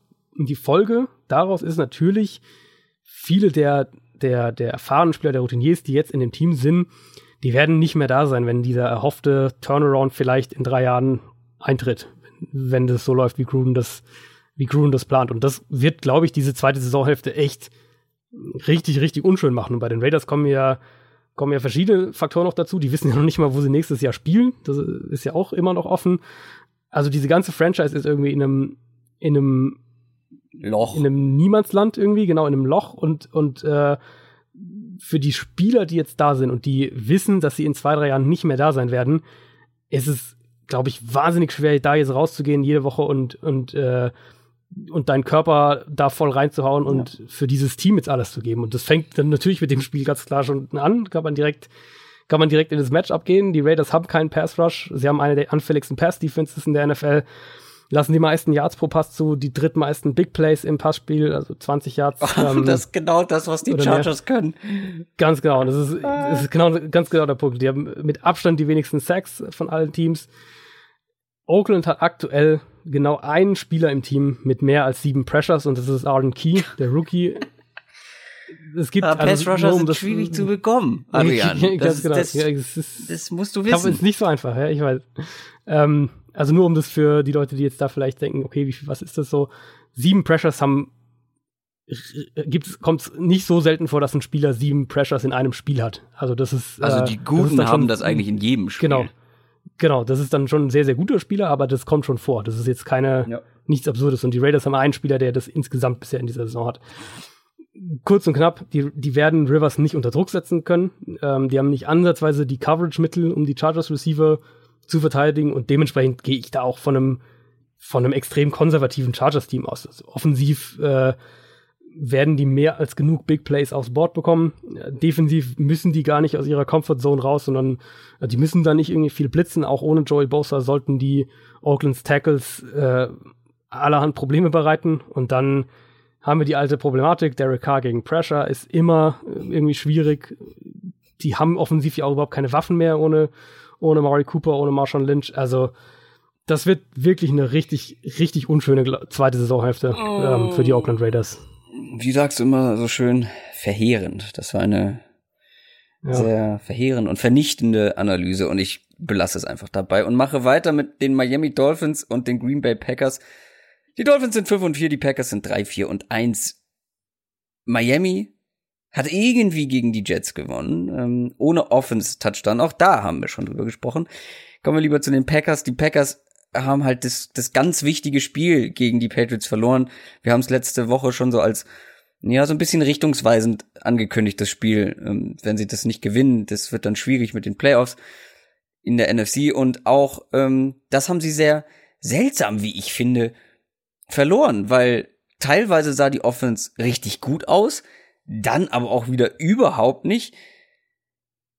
Ich weiß, vielleicht mache ich mich da bei Aaron Rodgers Fans unbeliebt, aber mir persönlich gefällt er jetzt nicht so gut für seine Verhältnisse wohlgemerkt, ne? Also jammern auf sehr hohem Niveau, aber ich finde, sieht einfach, diese ganze Offense sieht nicht so mega rund aus. Ähm, ich bin mir sicher, du wirst klar da gleich die, die, die richtige Analyse finden, wo es denn bei den Packers, Packers hapert. Ähm, außer, dass man es mal wieder nicht fertig bekommen hat, Rogers ein Super Bowl oder eine Super Bowl Kaliber Mannschaft an die Seite zu stellen. Mal davon abgesehen. Für mich in dem Spiel war es wieder ganz eklatant. Ich hatte das vor dem Spiel getweetet, dass echt viel eigentlich für die Packers spricht, äh, was Matchups angeht, was was die personelle Situation angeht, also äh, äh, Patriots eben ohne Gronk, ohne Sony Michel, die Offensive Line der Packers gegen den Pass Rush der Patriots ja. ist eigentlich ein Mismatch. Die, die Packers haben einen Spieler in Jair, Jair Alexander, der einen Julian Edelman in Man Coverage nehmen kann. Sie, für mich hat eigentlich in den letzten Wochen hat Rogers besser gespielt als Brady insgesamt betrachtet. Und du hast, also für mich, wenn du die, die 22 Spieler, also die 11 Offense und die 11 Defense Spieler von beiden Teams quasi nimmst und, und gegenüberstellst, dann hatten die Packers für mich in dem Spiel, und zwar ziemlich definitiv, die besseren 22 individuellen Spieler auf dem Feld. So, und dann kommen wir eben zum Coaching. Und das Coaching war so drastisch wieder zugunsten der Patriots gegenüber dem der Packers, dass das dann am Ende eben auch eine, eine riesige Rolle spielt. Also das war sicher nicht das beste Spiel von Aaron Rodgers. Ähm, ich fand, er war extrem gut, wenn die, wenn die äh, Patriots ihn eben geblitzt haben. Da war er richtig stark. Ansonsten war das so okay, jetzt eben nichts, nicht herausragend, aber okay. Ähm, aber die Packers waren einfach in ihrem, in ihrem Play-Calling, in ihrem generellen Ansatz her, sie waren in mehreren Szenen waren sie konservativ, wenn sie aggressiv sein sollten und aggressiv, wenn sie konservativ sein sollten. und dann ist eben das, das Thema, was wir bei den Packers jetzt schon so oft hatten, da ist keine Kreativität, da kommt nichts Unerwartetes irgendwie, wo die Patri Patriots da ihre Trickplays auspacken, wenn die Offense halt mal so ein bisschen stagniert. Sowas siehst du halt von den Packers quasi nicht. Ähm, es sind die gleichen Pass-Designs wie jede Woche und, und all die Probleme, die das irgendwie mitbringt. Da ist, also in, der, in, in Zeiten, wo, wo die Offenses entweder extrem ähm, aktiv sind, also im Sinne von Pre-Snap Motion und, und äh, versuchen, Spieler in bestimmte Matchups zu bringen und oder, oder eben das andere Beispiel, die Rams, eine Offense, die in ihren Play-Designs so ausgereift ist und so ausgefeilt ist, dass du als Verteidiger oft eine Sekunde, anderthalb Sekunden nach dem Snap noch nicht weißt, ob es ein Laufspielzug oder ein Pass ist, kommen die Packers immer noch so ein bisschen als diese statische, äh, wir haben eigentlich in den letzten sieben Jahren nicht viel an unserer Offense verändert, Offense daher. Und das, äh, das ist ein Riesenproblem und, und Aaron Rodgers spielt für mich insgesamt immer noch eine, eine gute Saison. Ähm, nach, seinen, ja. Seinen Standards könnte er sicher noch genau, besser das sein. Meine ich, aber, das meine ich. Genau, ja, das kann man, das könnte man sicher so sagen, aber du kannst, also das, das Problem ist ja, wenn man es auf einen Satz runterbricht, dass die Packers Offense immer noch so aufgebaut ist, dass äh, sie darauf baut, dass Aaron Rodgers sie trägt und nicht, dass ja. das Scheme Aaron Rodgers hilft. Ja, es ist schon bitter, wenn man dann so sich andere Teams anguckt, wo das Coaching einfach so viel rausholt. Ja. Ähm, wir, wir sprechen gleich über die Rams im nächsten Spiel, ähm, zum Beispiel da. Ähm, oder auch bei den 49ers, dass du mit einem Nick Mullins einfach äh, ja so ein Spiel ja. so herausragend ja. gewinnst, weil du einfach so einen klugen, kreativen Playcaller an der Seite hast, der quasi Nick Mullins an die Hand nimmt und ihn, ihn durch das Spiel trägt und Aaron Rodgers so ein guter Quarterback einfach das eben nicht hat. Ich musste gerade so schmunzeln, ähm, wollte dich aber nicht unterbrechen wegen so einem. Wir brauchen, wir müssen ein T-Shirt machen. Ähm, du hast gesagt, äh, ähm, er kann ihn richtig schön in Man-Coverage nehmen. das, das fand ich schön. Irgendwie so, so ein T-Shirt mit willst du, willst du mich in Man-Coverage nehmen? Ja, nein, vielleicht bitte ankreuzen. Irgendwie sowas. Ähm, da fällt uns bestimmt was ein. Äh, kommen wir zu den Seattle Seahawks und den von mir eben angesprochenen Los Angeles Rams. Die Seahawks sind 4 und 4, die Rams sind 8 und 1, wohlgemerkt. Es hat bei beiden äh, Mannschaften die Euphoriebremse so ein bisschen zugeschlagen. Bei der einen Mannschaft finde ich ein bisschen mehr als bei der anderen. Also die Seahawks haben so einen kleinen Dämpfer bekommen. Niederlage gegen die Chargers. Ja, es war am Ende knapp, aber ich finde, da sieht man mal, was ich in der letzten Folge so ein bisschen ja, so ein bisschen vorgewarnt habe, ähm, was passiert, wenn halt eben nicht alles perfekt läuft für die Seahawks, wenn ein David Moore eben nur noch zwei von sechs Targets fängt und ja, das eine davon war dann auch noch der Game Winner. Ähm, und Wilson sah auch nicht so makellos aus wie in der Vorwoche. Und schwupps äh, wird es dann ein bisschen schwieriger mit dem Gewinn. Und gegen eine Mannschaft wie den Rams muss alles passen eigentlich. Und selbst dann wird's schwer, gegen die Rams zu gewinnen, auch wenn die jetzt verloren haben. Aber sie haben in ihrer Niederlage gegen die Saints jetzt nicht so wirklich enttäuscht, finde ich. Ähm, äh, auch wenn es die erste Niederlage war, vor allem offensiv haben sie ja mal gar nicht enttäuscht. Nee, das, das definitiv nicht. Also, ähm Was sagst du zur Defense auf der anderen Seite? War, also die ist nach wie vor gut, aber halt nicht so, nicht so mega gut. Also so eine Mannschaft wie die Saints, da tun sie sich schwer. Also vor allem, vor allem Marcus Peters, wieder mit 146 zugelassenen Yards. Das ja, haben sie sich, ja. glaube ich, anders vorgestellt. Ja, ist im Prinzip so ein bisschen, also Peters hatte diese Tendenzen ja auch schon immer grundsätzlich, ja. das haben wir auch äh, analysiert. Er ist, er geht hohe Risiken ein und äh, dann hast du so ein bisschen dieses, oder in Kansas City war es dann eben oft, ja, er lässt hier und da mal was zu, aber er gleicht es eben mit, mit vielen Big Plays aus, vor allem eben in Form von Interceptions. Und dann kannst du eben sagen, okay, wir nehmen das in Kauf, dass er hier und da mal ein, eine lange Completion äh, auch in seine Coverage zulässt. Die Turnover bringen uns mehr, als uns das umgekehrt schadet. Und dann passt die Waage wieder so ein bisschen. Und bei den Rams ist eben gerade so ein bisschen, dass es ganz krass in das andere Extrem geht. Also er lässt wahnsinnig viel zu und er äh, forciert oder kreiert eben keine Turnover. Das ist ein Riesenproblem. Die Rams brauchen dringend Akib Talib zurück. Der wird aber wohl erst äh, Ende November, meine ich, Ende November, Anfang Dezember wieder dabei sein. Dann sollte die Defense auch in, äh, im Passspiel, also in der Pass-Defense, ähm, stabiler sein.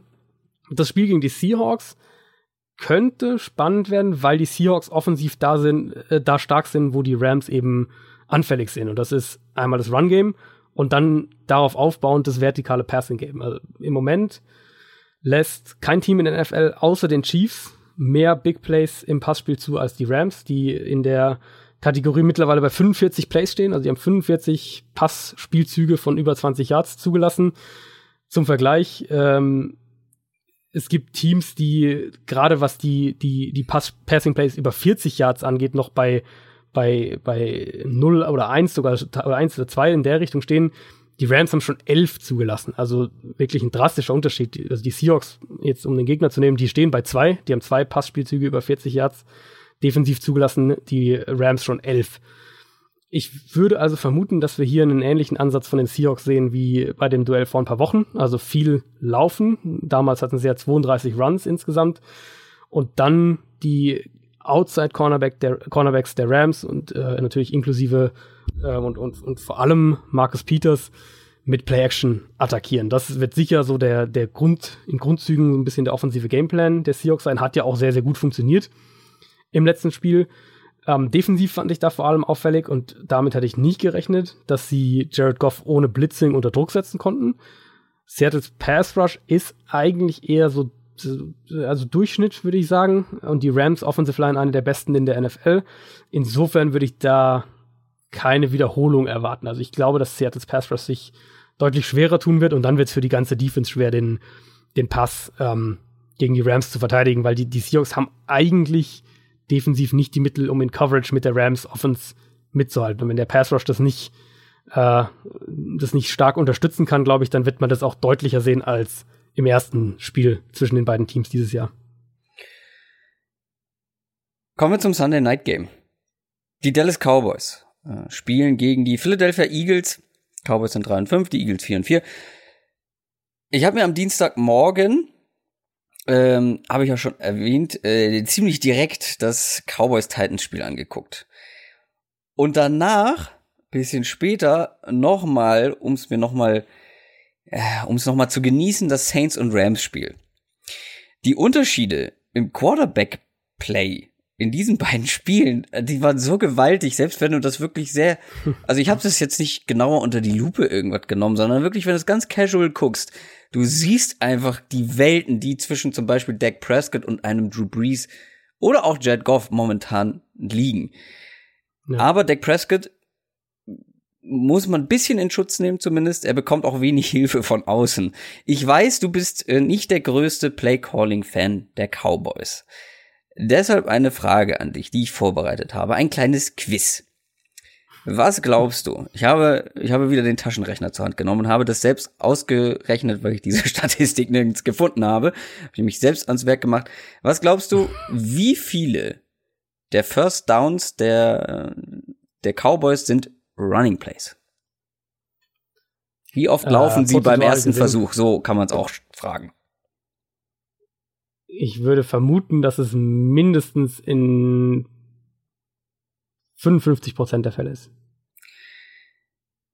Ich habe auch ähm, drei andere Mannschaften mehr rausgesucht von Offenses, die momentan sehr on fire sind. Die Rams sind 54 Prozent, die Chiefs 49 Prozent und die Saints sogar nur 48 Prozent. Die Cowboys liegen bei 60 Prozent. Ja. Und gefühlt ist es noch mehr. Weil man immer das Gefühl hat, so, First Down, Elliott mhm. den Ball und ab dafür. 60. Du, also du, zur, zur Erklärung nur für, für alle Hörer, die jetzt da vielleicht nicht so drin sind, du willst eigentlich, oder der Trend ist eigentlich unter 50 Prozent zu sein. Also du willst eigentlich bei First Down ist die Chance auf ein erfolgreiches Play, also ähm, dass du eine gewisse Yards-Anzahl überbrückst, ist viel, viel höher in der NFL aktuell, wenn du den Ball wirfst, im Vergleich zu, wenn du den Ball ähm, läufst. Und das, äh, sagen wir, moderne Offense, die, die, die Eagles waren letztes Jahr da, äh, so ein bisschen der, der Vorreiter, gehen auch immer mehr in die Richtung. Die Rams natürlich so ein bisschen die Ausnahme, weil das geht wieder darauf zurück, auf diese, das Ganze, wie sie ihre Formation spielen, was sie alles, dass sie alles mehr oder weniger aus ihren drei Wide Receiver Sets mhm. machen und dann ähm, dadurch eben schwer ausrechenbar sind. Und, aber vom Grundsatz her ist die, ist die eigentlich, du willst normalerweise, dass dein Team bei, bei First and Ten mehr wirft, als dass es läuft. Und vor allem, also mindestens so, so, eine, so eine unberechenbare Mischung schaffen. Ja, so ein ja. gutes Verhältnis einfach. Nicht 60-40 auf jeden Nicht Fall. Nicht 60-40, was ich genau mit dieser Statistik auch sagen wollte. Das kann, äh, das unterstreicht quasi deine Meinung vom Playcalling der Cowboys, oder ja. nicht? Ja, ja, auf jeden Fall. Das, und das ist ja so, auch so ein bisschen die Story, die sich wie ein roter Faden eigentlich durch die Cowboys-Saison zieht, wenn man das so ein bisschen auf die ganze, auf die ganze Offense ähm, ausweitet. Wenn das Run-Game nicht funktioniert, dann hat die Offense überhaupt keine, keine Konstanz, keinen Rhythmus. Und das macht's eben richtig schwierig. Ähm, Prescott war wieder äh, jetzt gegen die Titans am Montag bei allem, was über das Kurzpassspiel hinausging, echt nicht gut. Und sobald Tennessee Druck auf ihn ausüben konnte, wurde es dann schnell schnell auch richtig, richtig schlecht, um, äh, um das mal noch nett auszudrücken. Ich weiß nicht, hast du es gehört? Jerry Jones hat, hat ja nach dem Spiel gesagt, ähm, dass, oder nicht direkt nach dem Spiel, aber ich glaube am, am Dienstag, ja, ja. Dass, äh, dass, dass Prescott eine Vertragsverlängerung bekommt. Ach so, nee. Was, das, das hab, ich habe immer noch was anderes gehört, was er gesagt hat, aber das hatte ich nicht gehört, nee. Also, was ja einmal aus Sicht deiner Verhandlungsposition eine absurde Aussage erstmal ist. Ähm, wo man aber auch, oder wo ich zumindest das auch mal spannend als, als äh, Überlegung fand, so was, was machst du jetzt eigentlich aus, aus, aus Bewertungs-, aus Analysesicht mit, ähm, mit Dak Prescott? Der ist echt eine Anomalie, was Quarterbacks angeht in der NFL. Also der absolut seltene Fall, dass bisher seine Rookie-Saison seine mit Abstand beste war und seitdem eigentlich konstant schlechter wurde. Also auch so bisschen die Frage, ähm, wie machst du da langfristig weiter? Der hat jetzt noch Vertrag bis, äh, also für einschließlich nächste Saison. Und dann ist eben so, so ein bisschen das, ähm, gut, gibst du ihm jetzt nächstes Jahr einen neuen Coach, neues Scheme, sagst wir, wir tun alles, damit, ähm, damit Prescott wieder besser spielt und dementsprechend auch mehr, ähm, oder bist auch bereit, deinen Trainerstab quasi aufzubrechen? Oder bist du als, als Jerry Jones, als Cowboys so überzeugt von dem, was du da tust, dass, ähm, dass du glaubst, dass Prescott da, auch wenn du nichts um ihn rum großartig veränderst, wieder zurück in die Spur findest. Also das ist ja auch echt eine, eine Franchise-Weichenstellung dann, mehr oder weniger nächstes Jahr, die, die da für die Cowboys ansteht. Also ich glaube, das war auch das, was ich, ähm, was ich dachte, was du, was du erzählt. Ähm, er hat auch nach dem Spiel gesagt, dass äh, er keine kein Trainerwechsel, kein Headcoachwechsel während der Saison machen wird. Ich glaube aber, das war so ein bisschen durch die Blume gesagt, Jason genau, Garrett ja. wird nach der Saison entlassen. Und ich würde es gern sehen, wie Dak Prescott und die die Offense, wo ja wirklich talentierte Spieler dabei sind. Und Mary Cooper hatte auch, finde ich, einen guten Einstand. Bei ihm ist halt immer die Konstant, ja. das, Konstanz das Problem. Aber ich finde, sie haben ihn richtig eingesetzt, ähm, gut genutzt, viel genutzt. Wie gesagt, er muss es halt nur öfter zeigen. Aber er macht diese, diese Offense individuell auf jeden Fall oder insgesamt besser durch seine individuelle Klasse, die er halt mitbringen kann. Und dann hast du einen Elliott ähm, noch mit dabei. Du hast immer noch eine ganz ganz gute O-Line. Ähm, ich finde, ich würde gern das Team anders gecoacht sehen, bevor Dak Prescott, also bevor ich sage, Dak Prescott, das, das, das wird nichts mehr. Ähm, weil es ist, sind ja nicht nur, es ist ja nicht nur die Vor, die Vorausschaubarkeit bei First Downs, wie, wie wir jetzt eben hatten, sondern es sind ja auch noch andere Sachen. Also wenn du das mit anderen Offenses ähm, in der Liga vergleichst, da ist halt, das ist ein riesengroßer Unterschied. Und ich würde halt ihn gerne nächstes Jahr mit anderen Coaches ähm, noch mal sehen, Dak Prescott, wie das ja, dann aussieht.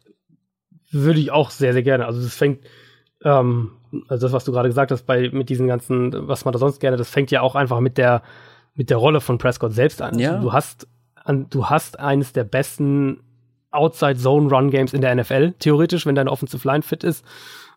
Dann ist, sollte oder sollte eigentlich der logische Schritt sein, dass du darauf aufbauend eben aus diesen Plays, die du, die du hast, die eben wie die Designs sind, wie die aussehen, wie das Blocking aussieht, wie sich die Offensive Line verhält, wie dein Running Back sich verhält, bei diesen Outside Zone Runs, darauf aufbauen sollte halt dein Play-Action-Passspiel funktionieren. Und dann, das lässt sich eigentlich wunderbar miteinander vermischen. Kyle Shannon ist das, ist das quasi das Mastermind in der NFL aktuell, was, was ähm, Outside Zone Run Game mit Play-Action-Formationen und, und äh, Play-Designs vermischen angeht. Und das müsste im Prinzip auch eine absolute Kernkompetenz von dieser Cowboys-Offense sein, mit dieser Line, mit, mit dem Run-Design, mit Elliott und auch mit Prescott, der ja ein, ein mobiler Quarterback ist. ähm, du müsstest viel mehr aus Spread-Formationen spielen. Du müsstest viel mehr Prescott auch selbst als, als Runner mit einbinden. Also da gibt's schon viel Potenzial, glaube ich, was im Moment nicht genutzt wird oder was besser genutzt werden könnte. Und da, da glaube ich schon auch, dass du einen neuen, einen neuen Trainerstab brauchst, um das, ja. Ähm, ja, sagen wir mal, im Endeffekt rauszukitzeln. Und, und das wird natürlich jetzt in der zweiten Saisonhälfte wird es dann, wird es nicht plötzlich auf Knopfdruck irgendwie funktionieren. Und in dem Spiel ist ja für, für mich ist schon so ein bisschen so, wenn die, wenn die Eagles das Spiel gewinnen, stehen die Cowboys bei 3 und 6 und die, die Saison kannst du halt eigentlich damit abhaken, weil mit sechs Niederlagen, glaube ich, kommst du dieses Jahr in der, in der NFC ja, nicht, Äh, nicht in die Playoffs. Und dann müssen wir sich ja nur die Matchups mal anschauen. Also die, die Eagles haben eine sehr, sehr gute Run-Defense, sprich dieser, diese Grund, äh, dieser, diesen Kern, den die Cowboys quasi brauchen, das eigene Run-Game, könnte gut sein, dass das in dem Spiel eben wieder nicht so gut funktioniert. Die Eagles sind am anfälligsten in der eigenen Secondary und da kann man dann wieder die Frage stellen, können die Cowboys das aktuell überhaupt ausnutzen? Und dann sehe ich eben die Eagles im Passspiel immer, immer besser, in, in, in, wenn wir so ein bisschen auf die Saison schauen. Die haben jetzt Golden Tate auch noch einen Spieler, der den Cowboys in der Vergangenheit durchaus schon wehgetan hat. Ähm, die haben äh, Lane Johnson ist wieder fit, Darren Sproles ist wieder fit. Also ich sehe nicht, wie die Cowboys offensiv mit dem mithalten können, was die Eagles Offense, glaube ich, in dem Spiel auflegen wird, selbst wenn äh, oder selbst mit dem mit der Idee im Hinterkopf, dass die Cowboys ja eine ganz gute Defense haben. Also ich denke, die Eagles werden trotzdem in dem Spiel sehr ordentlich punkten und dann sehe ich halt überhaupt nicht, wie die Cowboys da ähm, offensiv Schritt halten. Es gibt eine sehr schöne Jason Garrett äh, bei Twitter, die momentan kursiert, wo jemand ihn nachmacht. Das ist einfach gut getroffen. Einfach mal dieses Klatschen, was er ständig macht, auf den Boden spucken, äh, Mikro wegnehmen, um auf den Boden zu spucken, wieder klatschen und mehr kommt da auch nicht. So, es ist wieder eine sehr lange Folge, aber wir kommen jetzt zum letzten Spiel, zum Monday Night Game. Wir kommen zu den New York Giants, die 1 und 7 stehen und die San Francisco 49ers stehen 2 und 7. Ein absolutes Topspiel.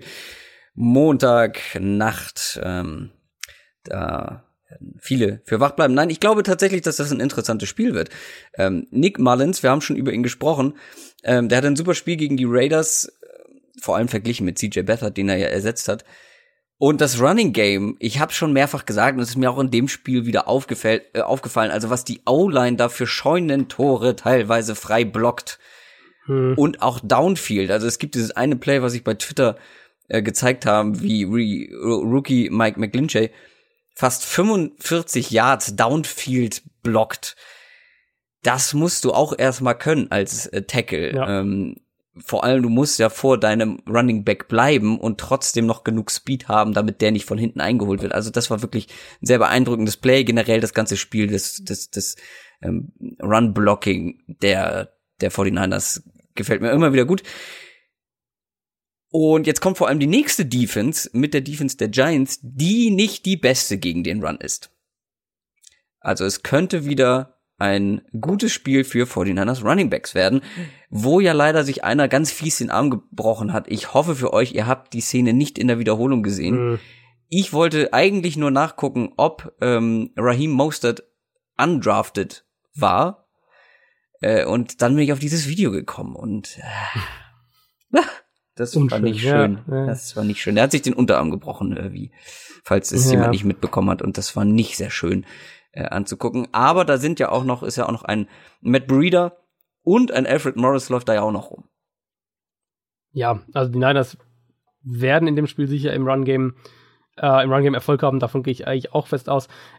Irgendwie ist es doch für die Niners oder für Niners-Fans ist es doch, glaube ich, ein ganz, ganz cooles, so ein ganz cooles Gefühl so für die zweite Saison, so ein bisschen. Du hast, ähm, klar, in der Saison, jetzt geht es eigentlich um nichts mehr, du hast deinen Quarterback für den Rest der Saison verloren. Du hast äh, generell einfach ein wahnsinniges Verletzungspech gehabt. Aber jetzt hast du da diesen, diesen Nick Mullins, der im College eigentlich schon ziemlich gute Stats aufgelegt hat, trotzdem jetzt keiner war, den irgendwer so richtig auf dem, auf dem Schirm hatte. Und jetzt kannst du halt in der zweiten Saisonhälfte zumindest mal wirklich hergehen und sagen, gut, wir jetzt schauen wir halt mal, was wir da in diesem, in diesem äh, undrafted Free Agent so haben. Was kann der so, was kann der so zeigen? Ist das vielleicht sogar einer, den man nach mhm. der Saison irgendwie wegtraden kann, was auch, also weißt du, du ja. hast so ein bisschen was, worauf du dich so ein bisschen freuen kannst, glaube ich, wenn du jetzt die Spiele anschaust. Und, und ich fand es von, von, von Marlins jetzt gegen, klar, es war die, die Raiders Defense und wir haben die Raiders jetzt, äh, haben wir ja ausführlich besprochen, aber du hast halt echt auch positive Ansätze gesehen. Also das war unter anderem ein sehr, sehr, fand ich, sehr, sehr sauberer, sehr schneller Release. Ähm, er hat ganz offensichtlich die, die Routes und die Offense verstanden und konnte das auch ähm, gegen die, das, was die Defense ihm als, als äh, Formation präsentiert hat, konnte er das anwenden. Äh, hat schon sehr, sehr gut mit seinen Augen generell gearbeitet, auch mit seinen Reads. Und klar, natürlich hat, hat Shanahan ihm da mehrere äh, Receiver über sein Scheme komplett offen präsentiert. Er hatte eine sehr, sehr, sehr, sehr hohe Play-Action-Quote, also hat sehr, sehr viel Play-Action-Pässe geworfen. Aber in dem Spiel jetzt könnte sich von dem, glaube ich, echt einiges wiederholen. Die Giants haben auch keinen gefährlichen Pass-Rush. Die, die Niners sollten an der Line of Scrimmage eigentlich die Oberhand haben, würde ich denken. Dann hast du wieder so ein bisschen die, die Möglichkeit, dass ähm, Mullins aus einer sauberen Pocket agieren kann. Du wirst den, den Giants eben, wie wir gesagt haben, über das Run-Game, über das Run-Game wehtun und dann wirst du aus deinen Run-Formationen auch im Play-Action-Spiel wieder das ein oder andere Mal offene Receiver haben. Also es könnte auch wieder ein Spiel sein, wo du, wo, ähm, wo du dann plötzlich da stehst und sagst, gut, jetzt hat der, der Nick Mullins irgendwie zwei Spiele gemacht, klar gegen, gegen schlechte Defenses, aber auch schlechte Defenses sind NFL-Defenses und das, das sah doch jetzt eigentlich gar nicht so schlecht aus. Vor allem würde ich mich als 49ers-Fan halt freuen darüber, was Kyle Shanahan aus so einer verletzungsdezimierten Mannschaft ja, ja. und vor allem Offense rausholt. Du hast dein, also es ist der dritte Quarterback und du hast deinen deinen neuen Starting Running Back verloren. Und er schafft es trotzdem, so eine Offense da aus dem Hut zu zaubern. Also das würde mir als 49ers-Fan besonders Mut machen. Auf der anderen Seite Schirmer glaubt, dass das Quarterback-Play, Quarterback-Play besser werden wird bei den Giants. Er hat aber nicht Eli Manning mhm. genannt, oder? Äh, es ist, also, woher die Theorie kommt, dass es jetzt auf einmal besser wird, das würde mich, würde mich ja doch interessieren. Also, schauen wir es doch mal so an. An sich sollten die Giants mit ihrem, mit ihrem Receiving Core, und da zähle ich Barclay jetzt einfach auch mal mit dazu, sollten die gegen die 49ers Coverage einen wirklich klaren, deutlichen Vorteil haben. Und dann ja. kommen wir halt immer wieder auf die Frage zurück, kann Eli Manning das auch ausnutzen? Also das, das ist, ist ja immer das, worum, Frage, ja. genau, worum wir bei den Giants jedes einzelne Mal wiederkommen. Und jetzt haben wir gerade gesagt, die Niners so zweite Saisonhälfte, du kannst diesen Nick Mullins dir mal anschauen und und äh, hast vielleicht sogar noch mal so ein bisschen eine Feel Good Story über die zweite Saisonhälfte in der Saison, die ansonsten rein sportlich gesehen halt klar muss so ein bisschen ein verlorenes Jahr eben ist. Die Giants haben das halt überhaupt nicht. Und die Niners hatten gegen die Raiders ja ein gutes Pass Spiel im Pass Rush, was sicher auch an der Raiders Offensive Line lag, aber die Giants Line ist ja auch extrem anfällig. Also könnte es durchaus sein, dass wir wieder so ein Spiel haben, wo Eli Manning ein bisschen überdurchschnittlich häufig unter Druck ist und dann haben wir in mehreren Spielen jetzt schon gesehen, wie wie sehr Eli das dann auch noch verschlimmert quasi und ähm, die Giants hätten natürlich theoretisch die Option mit Kyler Leather dahinter der hat sich ja aber, ich weiß nicht, ob du die, ja. die Story mitgekriegt ja, hast, der hat sich ja selbst echt so ein bisschen völlig bescheuert ins, äh, ins Abseits katapultiert. Also wer das nicht mitgekriegt hat, so ganz grob zusammengefasst, der wurde von einem, von einem Verkehrspolizisten ähm, angehalten, hat den aber, ähm, hat den aber ignoriert und, und er sollte eigentlich, also wurde, sollte quasi anhalten, hat aber stattdessen irgendwie versucht zu wenden und, und abzuhauen, hat dabei fast den Polizisten noch angefahren und ähm, das ist musste dann natürlich das alles dem, vom, vor den Coaches erklären, musste es dann alles vor den Medien erklären und das ist so unfassbar dämlich. Diese Option, ähm, falls es sie denn wirklich gab, aber diese Option war ja zumindest mal ein Gedankenspiel, würde ich jetzt mal sagen, dass du den Quarterback-Tausch irgendwann in der zweiten Saisonhälfte machst, allein wenigstens um zu sehen, was du in deinem, in deinem Rookie-Quarterback in Loletta hast. Die ist damit jetzt natürlich erstmal wieder vom Tisch, weil so einen bringst du dann jetzt natürlich nicht für Eli Manning, wenn der wenn der ähm, abseits vom Platz sich so dermaßen daneben verhält. Und das macht die ganze Situation bei den Giants natürlich nicht, nicht gerade angenehmer. Eli Manning bekommt jetzt mit Evan Ingram noch eine weitere Waffe vermutlich wieder zurück. Wie gesagt, ob es ihm hilft, keine Ahnung. Das waren alle Spiele aus Woche Nummer 10. Es war wieder eine sehr ausgiebige Folge. Es sei noch erwähnt, dass die Broncos, die Ravens, die Texans und die Vikings wer es spätestens jetzt noch nicht mitbekommen hat, äh, Bye Week haben. Die werden nicht spielen, deswegen haben wir sie auch nicht erwähnt. Aber wir werden sie nächste Woche wieder erwähnen, wie gewohnt. Am Donnerstag werden wir auf Woche Nummer 11 gucken. Das soll's für heute gewesen sein. Wir hören uns nächste Woche wieder. Bis denn. Tschüss. Macht's gut. Ciao, ciao.